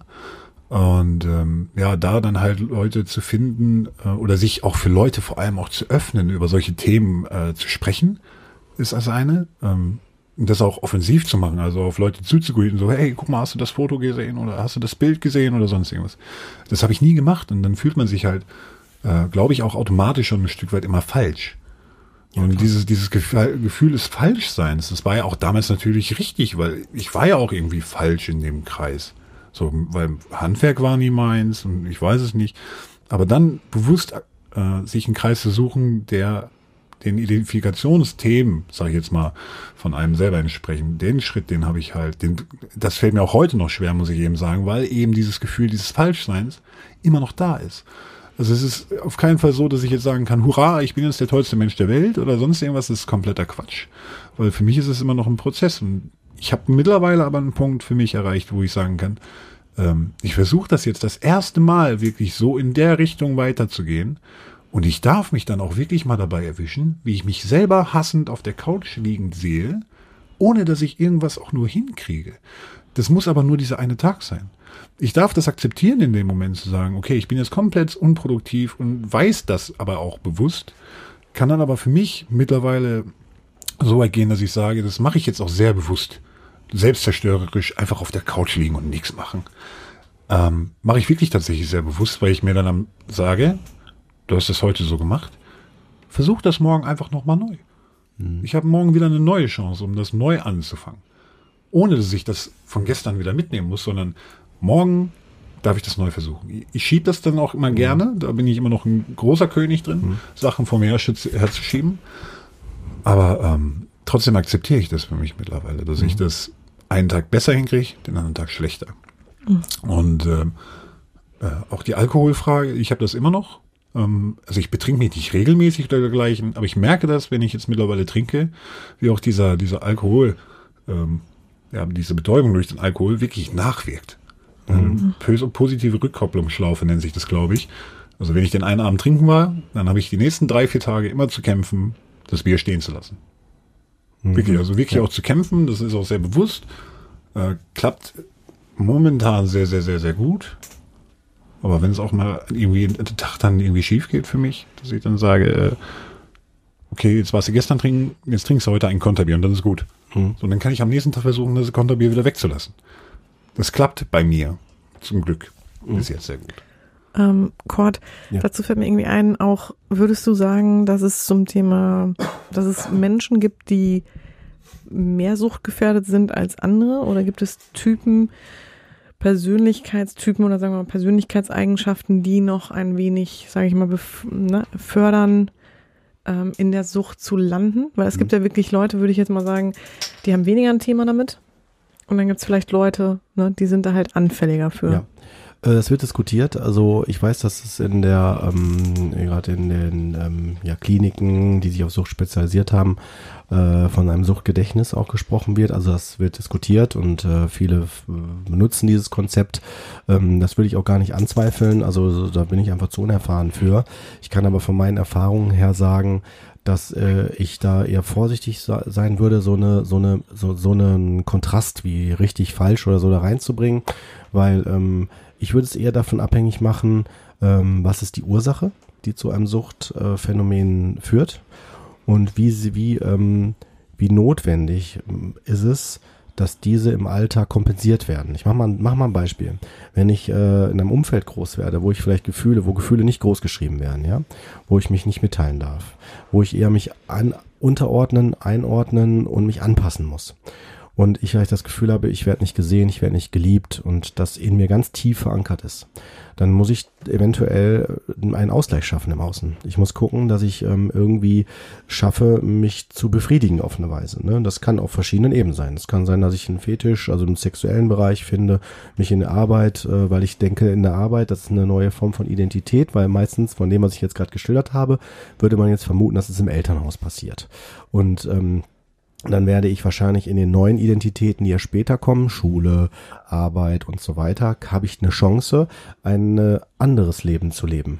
Das kann auch dazu führen, dass ich vielleicht ein Doppelleben führe. Dass ich vielleicht auf der einen Seite irgendwie ein klassisches Familienleben führe, aber habe dann vielleicht aber eine Liebhaberin woanders. Ne? Also gibt unterschiedlichste Formen davon. Deswegen ist die Frage, was, was führen wir zu dem Thema Sucht denn überhaupt? Was, was, was passt in die Kategorie rein. Ne, deswegen wäre ich das, finde ich das zu krass, das runterzubrechen auf diese reine Suchtproblematik, sondern es ist wirklich viel, viel komplexer. Darauf will ich hinaus. Aber um kurz auf deine Frage jetzt wieder das runterzubrechen, wieder dahin gehen zurück. Ja, es stimmt, es gibt Personen, die sind viel, viel ähm, empfänglicher für Alkohol. Drogen oder so, ne, die vielleicht dann sagen, wenn ich einmal eine Zigarette ziehe, bin ich sofort abhängig, brauche das wieder, der andere zieht und ist kein Thema, ne, den kann ein paar Mal immer so auf einer Feier vielleicht eine rauchen und wird nie anfällig dafür.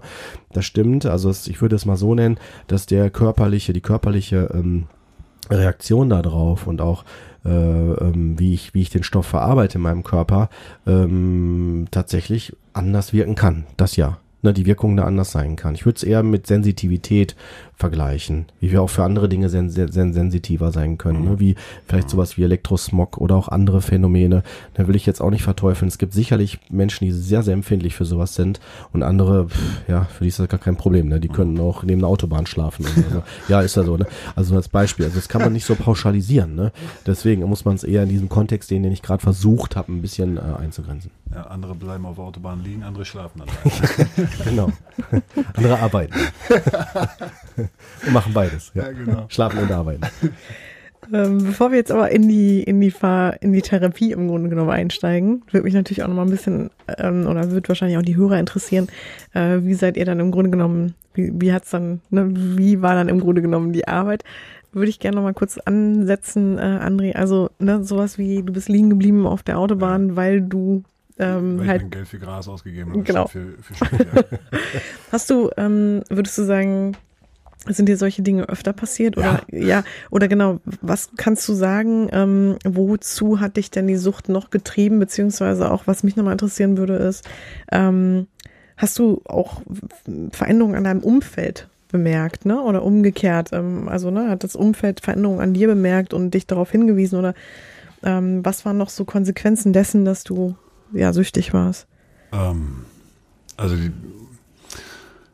ähm, ja, die Frage ist sehr, sehr gut. Ähm, Veränderungen in meinem Umfeld habe ich insofern wahrgenommen, dass ich auf einmal sehr viel Einsamkeit für mich gefühlt habe.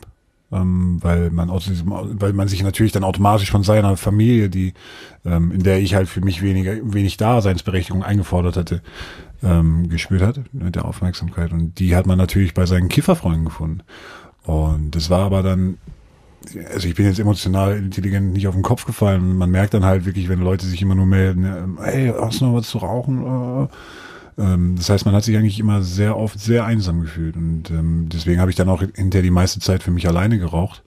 Und ähm, ja, also wie gesagt, ich, ich habe viel Schaden mit meinem äh, Gekiffe an, ange, angerichtet. Das ist ähm, also teuer, teuer, teuer. Also andere Familien zerbrechen wirklich daran. Da hatte ich halt das Glück, dass meine Eltern da den Glauben an mich nie aufgegeben haben, obwohl die halt für sich auch extrem schwierige Zeiten durchgemacht haben. Also gerade wegen mir haben sie so nie gesagt. Also die haben mich äh, dann immer angelogen, dass es nicht an mir liegen würde.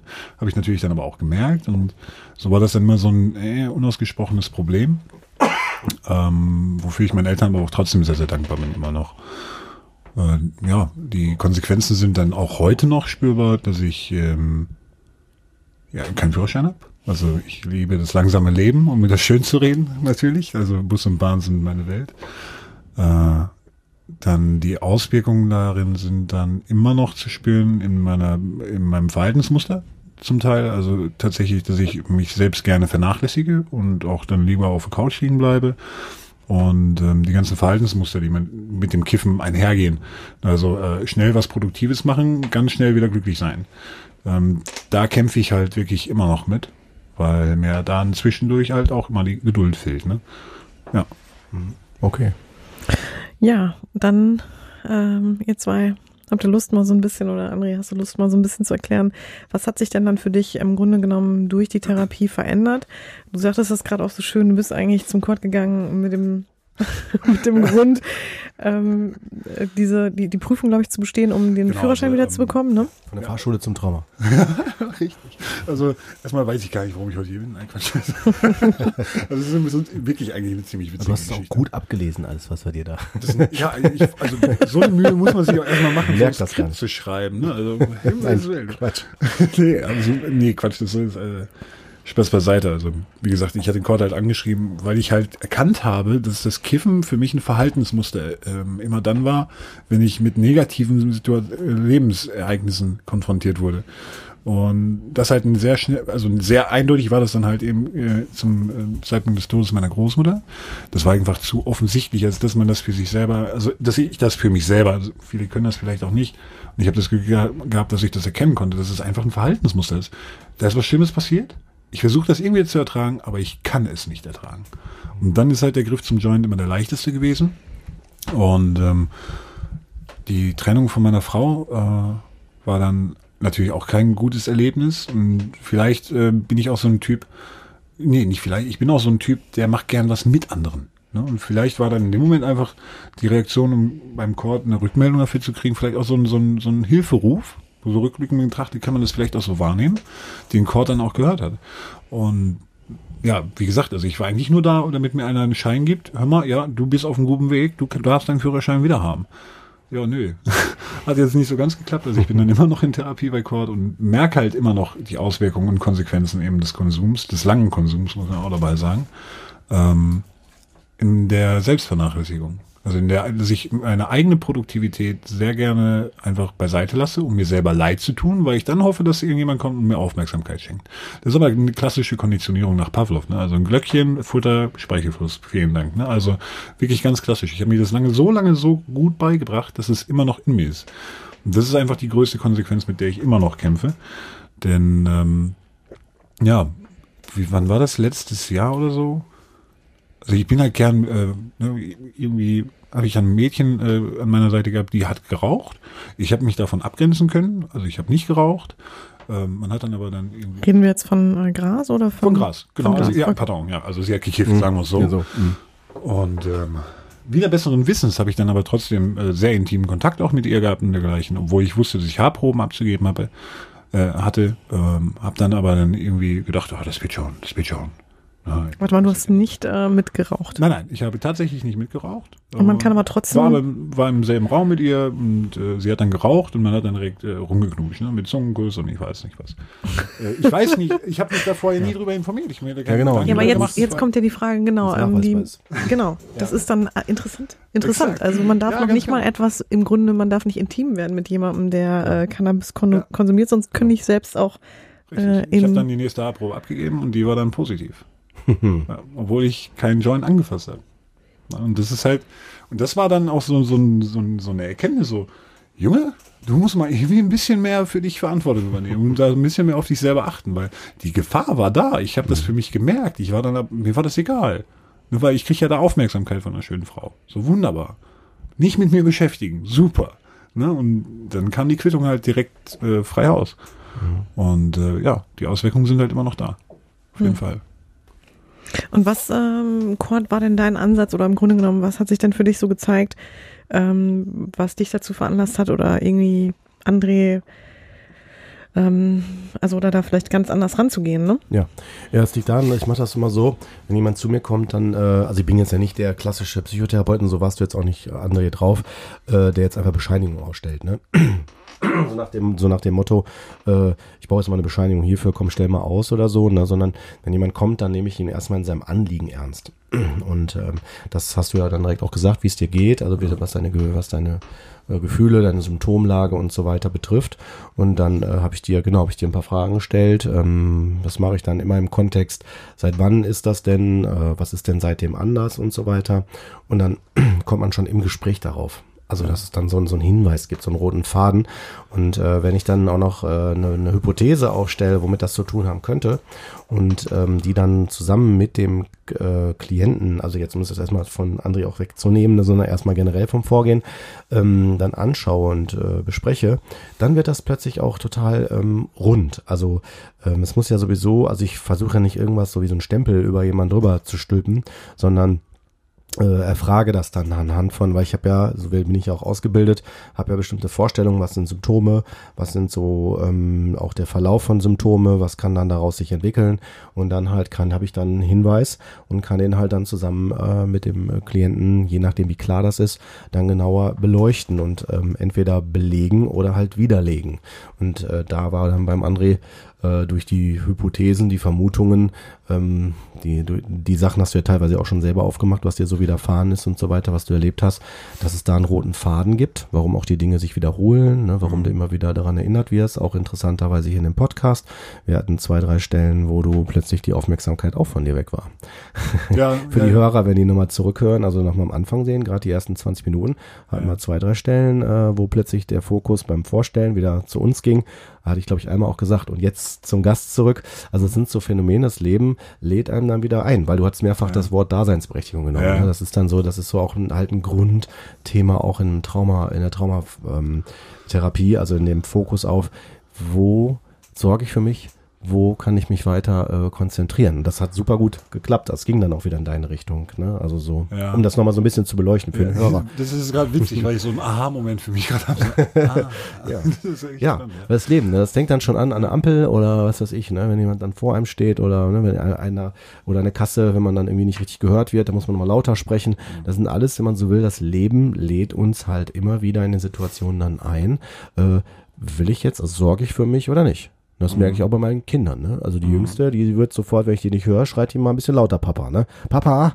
Und dann höre ich die auch. Ja, die, ne, dann ja, zack. Äh, ne, tatsächlich, so. also die, die Eigenverantwortung, ähm, wie ich das die ganze Zeit vorhin für mich angeführt habe, von wegen Eigenverantwortung und äh, selber machen und sowieso, ähm, scheitert bei mir halt häufig daran, dass ich mir die Daseinsberechtigung für das, was ich kann oder was ich machen möchte, sagen wir das mal so, können, ist jetzt ein anderes Thema nochmal, ähm, dass mir das enorm schwerfällt. Einfach weil ich für mich ähm, aufgrund dieser ganzen Erfahrungen, die ich halt bis an diesem Punkt, den ich bisher gegangen bin, gemacht habe, äh, selten positiv für mich empfunden habe. Also es war immer ein Kampf. Ähm, und dann ist halt dieser interessante Punkt, ne, dass man dann irgendwann mal so eine Bewerbung geschrieben hat und dann voller Überzeugung meinte, ja, ich mache da hier Fotos mit sozialer Ungerechtigkeit, sich das dann erfüllt und dann einen Menschen begleitet, der 40 Jahre im gleichen Gebiet unterwegs ist und der dann einem hinterher sagt, du hast Bilder mitgebracht, die habe ich so noch nie gesehen. So, bin ich jetzt besonders gut oder ich weiß es nicht. Mhm. Ich bin jetzt mhm. keiner, der da irgendwie ein Urteil drüber fällt. Ja. Aber ich selber hätte mir das niemals zugetraut, dass mir jemand sowas überhaupt jemals sagen mhm. würde. Ja. Mir fällt das auch jetzt schon schwer zu glauben. Also für mich, wenn mir jemand was Gutes sagt, dann ist das erstmal, mh, klar, erzähl du mal, ne? Ähm, halten immer so eine gesunde Portion äh, Misstrauen mit dabei. Ja. Egal wie ehrlich die Menschen das meinen. Und das ist halt für mich immer noch der Prozess, in dem ich mich befinde, mhm. der auch wirklich noch lange brauchen wird, weil ich einfach noch für mich diese Überwindung des ja, man, man äh, es ist so ein Stück weit, man fühlt sich, als müsste man sich bloßstellen, wenn man mhm. auf Leute zugeht, ja. um äh, die Verbindung mit seinen Themen zu finden. Gar nicht mal mit den Menschen an sich, sondern einfach um eine Gemeinschaft zu finden, ähm, um, um Themen weiterbringen zu können. Ne? Also jetzt Beispiel Psychologie, 18. Mhm. Jahrhundert irgendwann legitimiert und jetzt können wir offen drüber reden. Ja, okay, hat ein bisschen länger gedauert, aber das ist alleine ja auch schon so ein Punkt. Ne? Einfach anzufangen, damit sich was entwickeln kann. Auch für einen selber. Mhm. Äh, dauert manchmal ein bisschen. Genau. Ja. ja. Genau. Und wenn wir jetzt mal konkret beim André bleiben, Kurt, äh, was hast du dann für dich da oder ne, wie bist du vorgegangen im Grunde genommen? Wo ja. hast du beim André angesetzt? Hm, vielleicht auch nochmal kurz äh, für die Hörer, ne, äh, die jetzt nicht den ganzen Sachverhalt äh, sprechen. Also ich würde, ne, wir reden jetzt natürlich offen über diese Sachen, mhm. weil das Prozesse sind, die du ja schon äh, für dich bewältigt hast, ne? Weil sonst könnte man denken, huch, was machen die denn da? Ne? Machen die jetzt offene Therapie hier in, in, der, in, der, in, der, im, im Podcast oder so, ne? Also das machen wir nicht hier, ne? Das ist mal nochmal ganz, ganz, ganz wichtig. Also, ne, das heißt also, ich, wir würden das nur machen, äh, und das haben wir ja auch vorher besprochen, ja. wenn das halt Dinge sind, die wirklich für dich äh, klar sind und ja. wo du gut mit umgehen kannst, ne, das ist wichtig, diese, diese Stabilität und das bist du auf jeden Fall, ne, sonst hätten wir es gar nicht erst gemacht, aber es ist nochmal wichtig für die Hörer, ne, dass die dann denken, oh Gott, was passiert denn da? Ne, werden jetzt hier laufende aktive äh, Therapien oder so, ne, für, in den Podcast ähm, äh, ver verwendet. Nee, nee, also alles gut. Ähm, und jetzt nochmal kurz zu deiner Frage, kannst du die noch eben kurz wiederholen? Darf ich einmal ganz kurz unterbrechen? Ja, klar, immer. Mir ist, mir ist gerade wirklich ein Anliegen, ähm, falls jetzt ein Hörer meinen sollte, dass hier eine offene Therapie äh, stattfindet. Warum ich hier bin, ist einfach der Punkt, dass ich das Thema ähm, des Seelenleids oder der seelischen ja. Gesundheit so dermaßen wichtig finde, dass ich für mich äh, behaupten kann, dass ich darin genug Stabilität habe, ja. darüber offen zu reden, damit andere Leute für sich vielleicht einen Anfang finden können, um eben einen Therapeuten oder einen Life-Coach aufsuchen zu können und zu sagen, ich darf das machen, mhm. weil der und der hat das vielleicht auch schon gemacht. Und vielleicht ist das auch nur ein Grund, und das ist der Grund, warum ich hier bin, um hier meine genau. Therapie voranzubringen. Genau. Das, das, ist der ganz wichtige Punkt. Das war der Grund, warum wir das gemacht haben, genau. Gut, Aber du darfst ja auch nicht vergessen, Cord, wir haben ja den André auch hier sitzen. Ne? Das ja. heißt, wir sprechen ja jetzt nicht über einen Fall, ohne dass André Bescheid ja, weiß, gut. sondern genau, das ist ja klar, das ist das Einverständnis auch desjenigen ja. be be das bedarf. Kam auf Wunsch, ja, ja, tatsächlich. Ja, ja. Genau. Und ähm, das haben wir auch zum Beispiel ne, mit ähm, einigen Betroffenen, jetzt zum Beispiel auch mit Tobias, ähm, die sagen, eigentlich wir wollen das Thema deswegen auch auch aufmachen, damit es einfach nicht mehr weiterhin so verschlossen bleibt oder genau, genau und ne, dass da auch ein anderer Zugang stattfindet. Und ich muss sagen, ich finde das wirklich so mit ähm, das Wertvollste, was wir hier im Podcast also bekommen können und auch, ich glaube, das ist auch so mit das Schönste an dem Format, ähm, dass die Möglichkeit existiert, eigentlich im Grunde genommen auch als Betroffener sich hier mal ja. ähm, ja äh, Vielleicht zu zeigen, ne? Und, und damit dann auch einfach nur diese Verbindung zu ja. schaffen. Ne? Vielleicht hört das einer und äh, weiß nicht, schreibt dann eine Mail an irgendjemanden, wer sich das schon immer mal trauen wollte. Ja, der, ja. der Mehrwert ist einfach ja, gegeben, eben, ne? Eben, eben. Super. Die Multiplikation dahinter ist echt, echt spannend. Ja. dann bin ich, äh, mir war es nochmal wichtig, äh, nicht für mich jetzt, also für mich ist das klar, mich, mich aber ne, für die Hörer nochmal, also vor allem, wenn die quer einsteigen bei uns hier. Na klar, das stimmt. So, die Frage. Entschuldige. Jetzt habe ich sie selber schon vergessen. Es ging irgendwie um den Verlauf. Nee, die Frage war, ähm, was ich mache oder konkret oder. Welchen Ansatz hast du denn dann beim André gewählt? Kaffee trinken. Sag ich auch. Ich bitte ja mal Ist Kaffee immer gut, oder? am Anfang. Also klappt nein, bei mir auch. Nein, nein, nein alles gut. Also äh, ja, also man macht Ersatzdroge. Genau. Also am Anfang steigt man immer ein mit der Biografiearbeit. Also es ist deswegen wichtig, weil ähm, ich würde niemals irgendwas verändern oder also in, in einen Therapie ist ja mal Veränderungsprozess, in einen Veränderungsprozess einsteigen, wenn das für den Betroffenen nicht selber klar ist. Das wäre genauso, ich mache mal einen Vergleich mit dem Auto hat der Franz Rupert immer so schön auch äh, gemacht, den Vergleich mit dem Auto, wenn es nicht gut funktioniert, ähm, dass man erstmal weiß, wie funktioniert das Auto denn überhaupt, ne? Also wie ist es entstanden, ne? Also was haben wir ein Automatikauto, haben wir ein, Motorauto, also mit Motor im Sinne von äh, Kraftstoffmotor oder sowas, ne? Dass man wirklich das erstmal versteht, also wie was entstanden ist und wie eventuell sich was verändert hat, verzogen hat oder was auch immer. Und wenn das klar ist, dann kann man erst aus meiner Sicht in die Veränderung gehen. Und das ist auch der Grund, warum ich dann äh, angeboten hatte, die Traumatherapie, also die Gruppentherapie Gruppentherapie zu machen, weil die Gruppentherapie mache ich ja psychoedukativ. Das heißt, ich äh, vermittel Wissen und das Wissen kann halt auch diskutiert werden. Also man kann da sich aktiv dran beteiligen und äh, dann ähm, wird man halt quasi über diese ganzen Module, diese Treffen äh, zum Spezialist für die eigene Thematik. Ne? Und das fängt ja dann an mit, was ist überhaupt Trauma, wie entsteht sowas, ne? dann geht's über die Entwicklungsgeschichte, also was man generell wissen sollte, bis hin dann zu Täter-Opfer-Dynamiken, ne? also von Franz Rupert, ne? die viele Basis, viele Sachen Sachen, die Franz Rupert erzählt hat, äh, nehme ich mit rein in die Gruppentherapie. Ne? Also ich bin da ja ein ganz klarer, nach seiner Ausbildung ganz klarer Bekenner für seinen Ansatz. Jetzt bist du aber so zwei Schritte weitergegangen, finde oh, ich. Okay, Weil du sorry. bist schon in der Gruppentherapie und schon ja. bei Trauma und so. Ja. Wie ist es denn überhaupt dazu gekommen, dass du ein Trauma beim André aufgedeckt hast? Wie es dazu gekommen ist? Durch die Biografiearbeit. Oder also zumindest nicht aufgedeckt hast, ja. sondern ihr zusammen gemerkt habt, da liegt ja. wahrscheinlich vielleicht was Traumatisches vor. Genau, also durch die Biografiearbeit. Ne? Das hat Andrea hier auch schon teilweise angesprochen. Nehmen wir allein die Umstände äh, während der Schwangerschaft, ne? also die Umstände im, im, im Mutterleib, ne? was da was da war. Dann äh, ist natürlich halt vielleicht nicht direkt für dich jetzt hier am Tisch äh, sofort bewusst spürbar, was da war. Ne? Aber Nein. es sind halt Dynamiken, die dann, die hast du ja auch genau benannt, jetzt für dich hier deutlich spürbar werden oder reflektierbar, so würde ich es mal bewusst reflektierbar, ähm, durch die Station, die du benannt hast. Ja, also genau. wo Franz Rupert nennt das immer diese Wiederholung, also wo dann Dinge sich einfach wiederholen. Das heißt, du meinst damit so ein bisschen dieses Thema, nicht gesehen zu werden in der Familie? Genau, nicht gesehen ja. zu werden, sich die Daseinsberechtigung nicht zu, zu, geben oder was auch immer. Man darf ja nicht vergessen, was wir jetzt hier besprechen, was vielleicht für uns als Erwachsene plausibel ist, ist ja aus Kindersicht nicht. Also die, man hat dafür keine Konzepte. Ne? Also man läuft ja dann so rum mit dem Wissen, es ist so. Ja, eben, das ist auch das, was ich sagte. Also ich, ich habe damals die falschen Lernerfolge dafür mich mitgenommen. Der Lernerfolg, wie gesagt, damals ne, erstmal negativ auffallen, kriegst Aufmerksamkeit. Ja. Hätte man auch anders lösen können. Ganz Weiß genau. Heute, ja, ganz genau. Das Wissen ne? allein hilft mir aber im ja. Moment auch nur rudimentär, weil es immer noch der Prozess ist, ja. in ne? den ich mich gewöhnen muss. Genau. Und äh, natürlich, jetzt, jetzt, es geht natürlich jetzt nicht, jetzt könnte man als Hörer denken, ja gut, da muss ja irgendwo einen Täter geben, ne? wo ist denn hier der, die verursacht oder was waren es, die Eltern oder sonst was. Das ist tatsächlich nicht immer so schwarz-weiß, ne?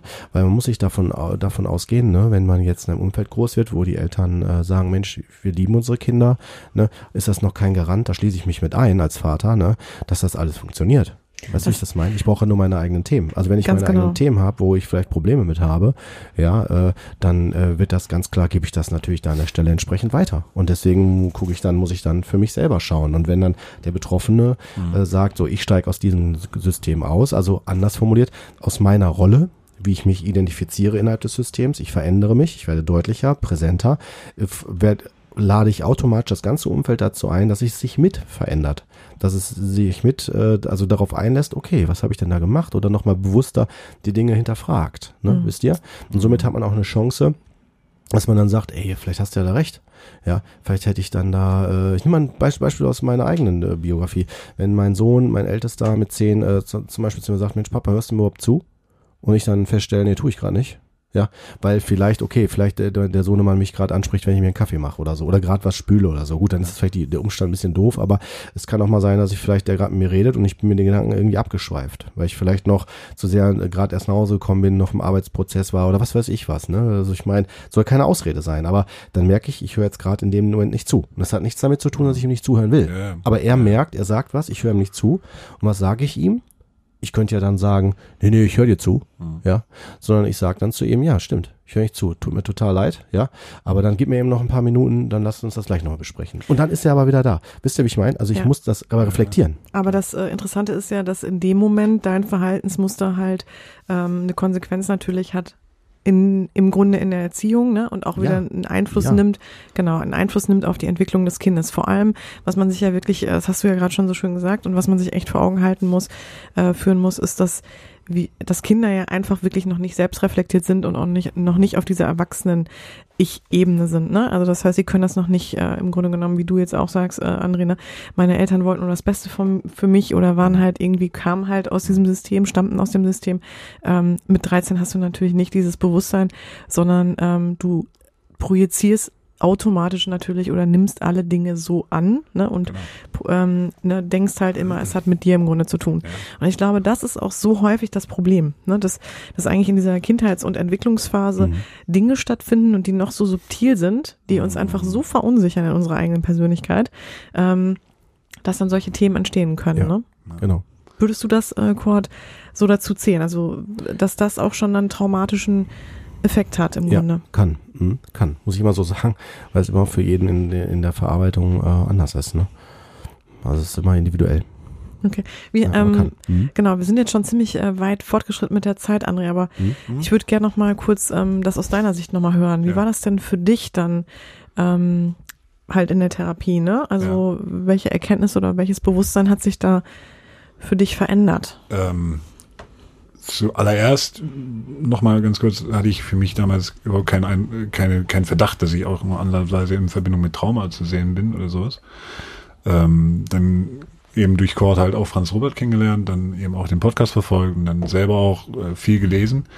Und äh, ein Buch, was dann in Anlehnung auch in Kombination mit der Therapie einen enormen Effekt hatte, war für mich dann, äh, wer bin ich in einer traumatisierten Gesellschaft? Mhm, genau. Ich glaube, das Buch hat mich fast ein halbes Jahr meines Lebens gekostet. ähm, so lange, also so, nicht gekostet, sondern so lange habe ich gebraucht, das Buch zu lesen. Weil ähm, man liest das, was er schreibt, man fühlt das, was er schreibt mhm. und bezieht das auf sein Umfeld. Und dann in Zusammenarbeit eben auch mit Cord ähm, zu merken, dass eigentlich auch sehr viel schiefgehen musste, konnte, durfte, wie auch immer in meinem Fall, war dann schon wirklich heftig, weil ähm, ich das nie für möglich gehalten hatte weil ich immer gedacht habe, ich bin derjenige, der allen anderen übel äh, zugerichtet hat und deswegen habe ich das verdient. Ich habe das verdient, dass ich mich so schlecht fühle. Und ähm, das ist natürlich auch dann leichtes gewesen, sich dann immer wieder in diese Situation zu bringen, dass andere einem Mitleid schenken, ne? also diese Opferhaltung. Das aber dann weniger werten zu nehmen, diese Opferhaltung, sondern einfach als Realität anzuerkennen, dass man auch irgendwo Opfer ist in seiner Lebensrealität. Das war ein enormer Prozess. Voll. Ähm, der dann bei mir erstmal mhm. zur aktiven Handlung und aggressiven Handlung geführt hat. Mhm. Um, ähm, also allen Leuten immer aus Brot zu schmieren, wo sie schlecht waren und was sie alles ja. schlecht gemacht haben, weil ich war ja unschuldig an der Situation. Ähm, war nur blöd, dass dann das nächste Kapitel äh, die Täterdynamiken waren. Und dann habe ich halt auch verstanden, ich habe meinen Scheiß genauso verzapft. Und wenn man jetzt einfach zum Beispiel, ich nehme jetzt irgendein Beispiel, äh, eine Mutter hat, die Angst um ihr Kind hat, dass es äh, in dem Leben nichts wird und ähm, dem Kind dann aufgrund von schlechten Noten irgendwie ein Messer an die Kehle hält. Dann macht die das vielleicht einfach, weil die Panik hat, dass man in der Leistungsgesellschaft als Kind versagt oder mhm. versagen wird. Das macht die vielleicht gar nicht, um einen irgendwie zu bedrohen oder dergleichen. Wenn man dann aber selber versteht, dass man die Mutter in diese Situation gebracht hat, dann ist das wieder wechselseitig. Mhm. Ich habe das ausgelöst. Also beispielsweise, ich als Mensch habe eine Ursache für einen anderen gegeben, der mhm. darauf reagiert hat, als Konsequenz. Mhm. Und dann ist die Wahrheit irgendwo so ein Stück weit in die Mitte. Und äh, das ist so für mich ein entscheidender Punkt. Ja. Ich gucke für mich, was ich für mich für richtig erachte, was ich für mich machen kann, damit es mir gut geht, ohne dass ich wem anders dabei mhm. zu, zu äh, ja, auf die Füße trete. Das ist ein ganz, ganz entscheidender Punkt, den ich auch für mich jetzt mittlerweile gelernt habe. Ja. Ja, ähm, auf jeden Fall sehr spannend, definitiv. Vor allem, was ich halt so äh, interessant finde, oder wenn du jetzt sagst, ich habe da natürlich auch meinen Anteil zugegeben, ähm, das möchte ich auch noch mal kurz sagen. Äh, trotzdem finde ich es ganz wichtig, das ist ja nicht dein Verschulden insofern, weil du warst ja in dem Moment noch nicht ähm, in der Lage, ne, das so zu reflektieren. Und im Grunde genommen muss man jetzt einfach so sagen, ist dann in dem Moment der Erwachsene in der Verantwortlichkeit. Ist, ne? Ja, das ist ja eine das Dynamik, heißt, ne? Ja, aber was ich damit sagen will, ist, ähm, dass, dass man da auch wirklich von wegkommt, immer zu gucken, wer hat Schuld, sondern ja. ich glaube, es geht eher darum zu gucken, ähm, was ist damals passiert ja, ne? und genau. äh, welche Ursachen, also oder sagen wir mal so, was ähm, hat heute Einfluss auf mich, ähm, wo, wo sind die Knackpunkte gewesen genau. und ähm, aber was mache ich damit heute im Grunde genommen? Ne? Also ich würde jetzt quasi nicht so weit gehen und sagen, ich habe damals auch das und das falsch gemacht, also wenn ich ja. das noch anführen darf, weil ich glaube, das ist halt unheimlich schwierig und dann, dann, ne, glaube ich, landet man mhm. auch in so einem, in so einer Dynamik, die auch im Grunde genommen, ja, nicht einfach ist, äh, damit umzugehen. Mhm. Ich hätte auch noch zwei Literaturempfehlungen äh, zum Thema Trauma. Ähm, mhm. Die würden wir dann wahrscheinlich wieder in die Literaturempfehlung ja. packen. Ähm, in dem Post, den wir jetzt noch nachträglich, also haben wir jetzt als neue Rubrik eingeführt. Genau, ganz genau. ähm, noch Literaturempfehlungen auch zu dem Thema, weil wir jetzt gerade so ähm, mehrfach auch wieder Trauma angesprochen haben. Und ähm, genau auch so, um mal da einen differenzierteren Blick zu geben. Ne? Ja, machen wir auf jeden Fall. Genau. Kommt noch. Ja, ja. Äh, was du auch gerade gesagt hättest, mh, hm, an dieser Messersituation als Beispiel nochmal, ähm, man darf sich durchaus aber auch trotzdem verteidigen. Und das einfach auch zu lernen, ist auch ein ganz, ganz enormer Punkt. Dass ja, man sagen kann, pass definitiv. mal auf, du gehst jetzt genau bis dahin, da ist meine Grenze und dann muss ich halt reagieren. Ja. Dann, wie man dann reagiert, ist jetzt eine andere Sache, aber äh, allein das Aussprechen davon ist schon eine ganz enorme ähm, Überwindung für viele auch. Ne? Auch für mich war das immer eine große Überwindung, mhm. meine äh, Grenzen zu verteidigen. Ne? Und ja. das ist halt auch ne, diese, dieses Eigenverantwortliche, ja. dafür zu sorgen, dass ich das mache. Weil keiner andere kann, kein anderer kann das halt. Ne? Total. Aber genau, Entschuldigung, Gott. Ich wollte tatsächlich das auch sagen, das ist doch super. Also ich meine, äh, für mich wird das dann hin zu der, aus meiner Sicht zumindest die wichtigste Frage am Ende sein, du hast noch was Ergänzendes, äh, die Frage nach, ähm, was würdest du den Betroffenen empfehlen? Also weißt du, die, sagen wir, in einer ähnlichen Situation sind oder sagen würden, Mensch, was der André da erzählt hat, das, äh, das, äh, boah, das ist irgendwie, ist irgendwie genau meine Geschichte oder kommt der sehr nah? Also zum Thema Sucht auch, würde ich vor allem sagen, ne? Ja, ja, genau, ja. da war ich jetzt auch gedanklich, Entschuldigung. Ähm, ja, zum Thema Sucht, ähm, was würde ich Betroffenen empfehlen? Gute Frage. Hm. Äh, also wenn du möchtest. Die Probleme, die man mit sich trägt, man ist damit eigentlich auf keinen, man kann damit auf keinen Fall alleine sein, weil sonst hm. wären nicht so viele Menschen davon betroffen. Hm. Und ich ja, also ich weiß nicht, ich muss jetzt gerade irgendwie darüber nachdenken. Es gibt so eine äh, ganz interessante Geschichte, die man mal bei Google selber machen kann, ähm, beim Google Translator. Ähm, man gibt einfach mal Deutsch und Latein ein und schreibt dann individuell. Und dann macht man nichts anderes als dann einfach nochmal klicken. Weil das ist ziemlich witzig. Individuell bedeutet dann Kieske und Kieske bedeutet dann jeder, wenn man das zurück übersetzt direkt. Sich einfach dafür zu öffnen, dass man das auch spüren darf, dass es einem mal schlecht ging oder dass es auch einem schlecht gehen darf. Ich glaube, das ist ein ganz, ganz wichtiger Prozess dahinter. Ja. Also sich selbst wahrzunehmen. Sich Grunde. selber wahrzunehmen mhm. vor allem, ja, ja, das mit Sicherheit. Und dann halt zu schauen, ähm, was man eigentlich immer wegschiebt. Ja, das ist so ein ganz, Gut. ganz großer Punkt. Genau, ja. Ja. Sehr guter Aspekt. Mhm. Finde ich auch. Vielleicht noch ein Hinweis in Richtung Therapie. Äh, man sollte bitte nicht die Illusion haben, wenn man sagt, ey, ich habe ein Thema mit Sucht und jetzt brauche ich einen Therapeuten, der mich da durchzieht oder was. Ne? Mhm. So, es ist, glaube ich, eine Illusion zu denken, dass der Therapeut das macht.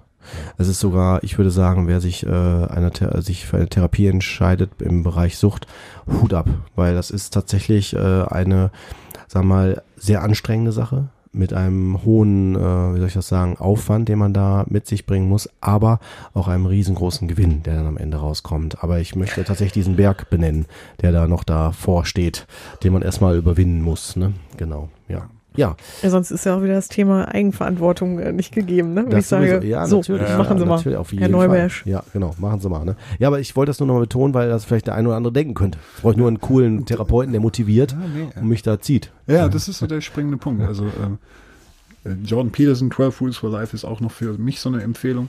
Äh, schreibt halt, man soll halt erst sein Zimmer aufräumen, bevor man die Welt retten will. Ne? Und das Interessante an der Sucht ist, dass das Zimmer für die Sucht in einem drin ist. Ja. Und da muss ich aufräumen. Und das ist fürchterlich ja. anstrengend Mhm. und nervtötend zum, Mhm. zum in großen Teilen, weil man sich oft erwischt, wie weh das tut oder wie weh Ja. manche Sachen getan haben. Definitiv. Und nein, man muss glücklich sein. Ja, ja. nee, deswegen also ähm, Aber wenn man es dann gemacht hat, finde ich, wird einem so vieles klar und eigentlich Ja. ist es so, finde ich, eigentlich so der beste Zustand, den man erreichen kann, sich Mhm. so komplett ne, bewusst zu sein darüber. Ja, ja, da, Kurt hatte das mal in der Therapie irgendwie schön, ähm, ich mag Metaphern immer so. Ähm, da hat er eine schöne Metapher ausgegeben. Da ist der Kurt auch gut drin. Ein leeres Zimmer bietet Platz zum Gestalten. Ja, dann kann man selber entscheiden, wo die Bilder in seinem Zimmer hängen zum Beispiel. Und das ist einfach eine ganz, ganz schöne Metapher. Ja. Also in sich aufzuräumen und das mal einfach zu entrümpeln. Genau, wenn da nur Kisten Ja. stehen und alles durcheinander Ja, und so, genau, dann genau. geht das schlecht. Ja, Ja. genau. Deswegen erstmal gucken. Ja. Ja, Das stimmt. Dann, äh, genau, vielleicht letzte Frage noch an die andere. Und wie war es denn so mit Kurt? Also ich bin, ich, ich bin, ich bin ja noch äh, immer in Therapie und ähm, witzigerweise ist es äh, gefühlt immer genau dann zum richtigen Zeitpunkt. Also ich, Cord weiß das auch von mir, ich bin jemand, äh, ich sag jetzt nicht, ja, hallo, du musst mir jetzt sofort helfen. Und, äh, nein, ich sag dann immer so, äh, wenn es gar nicht anders geht, dann würde ich mich melden. Äh, einmal habe ich dann auch irgendwann mal was Mhm. geschrieben jetzt im Rahmen der Therapie. Aber ansonsten äh, ist es immer so, immer dann, wenn die Therapie ist, so irgendwie so ein, zwei Tage vorher merke ich, boah, mm, so ein großer Leidensdruck. Und das ist immer ein sehr, sehr schönes Ventil, jetzt im Rahmen vor allem der, der Gruppentherapie. Ähm, weil die Ausstellungsarbeiten mit äh, nach Ruppert, also, also wer, da muss ich mal ganz kurz eine Lanze für brechen. Ich habe das immer für Hokuspokus und Schauspielerei gehalten. Aber die erste Ausstellung, da musste ich mich hinsetzen, weil ich das auf keinen Fall für möglich gehalten habe, dass das dermaßen ähm, die Realität spiegeln kann. Für mich gefühlt. Und das war der Wahnsinn. Ich stand, mir wurden die Knie weich. Ich habe gedacht, sorry, ich muss mich erst mal hinsetzen. Das glaube ich gerade nicht, weil ich das, was ich äh, gefühlt habe, direkt vor mir sehen konnte. Und das ist gerade als visueller Mensch, als Fotograf ähm, Gold wert. Das ist wirklich Gold wert. Also doch. Also ist mit Cord bombastisch, um auf die Frage zu antworten. Ja. danke, danke. Ernsthaft. Ja, nichts anderes hätte ich Ja. jetzt äh, vermutet. Ja. Ja, Nee, vielen schön. Dank. Ja. Ja, Brüderchen, Okay. dann sind wir schon wieder am Ende angekommen. genau. Dann, äh, ja, schön, dass du da warst, André. Hat mich sehr gefreut, wirklich. Schön, dass ich da sein durfte. Ja. Ich habe mich auch total gefreut, dass du Ja. da warst und dass wir uns damit auch wieder gesehen haben. Ja. Nach, wir haben festgestellt, 13 Jahren, ne? 13 Jahre. Boah, das Wahnsinn. ist schon so lang her. Wahnsinn. Ne? Holla, die Zeit rennt. Trend. Ja, ihr Lieben. Gut. Dann? Dann erstmal dir, vor allem auch André, weiterhin alles, alles Liebe und Gute für dich und äh, dass es weiterhin so bleibt. Ne? Und äh, genau, dass du vielleicht auch irgendwann nicht mehr bei Kurt sein musst. da bin ich sehr zuversichtlich. genau. Jeden Tag Zumindest nicht, besser äh, ja. Genau, im beruflichen Kontext. Genau. genau. Ja, und dann äh, komm gut nach Hause, ne? Ja, ja, bis zum nächsten Termin. Muss weit raushauen hier. Richtig, Alles sehr klar. gut. Passt auf euch auf, ihr Lieben Ja. da draußen. Jo, Ja, mach keinen Scheiß. genau. Tschö. Tschö. Das war's. Das war Psycho trifft Coach, der Podcast, der Sinn macht. Wir möchten euch damit unterhalten, inspirieren, informieren und bewegen.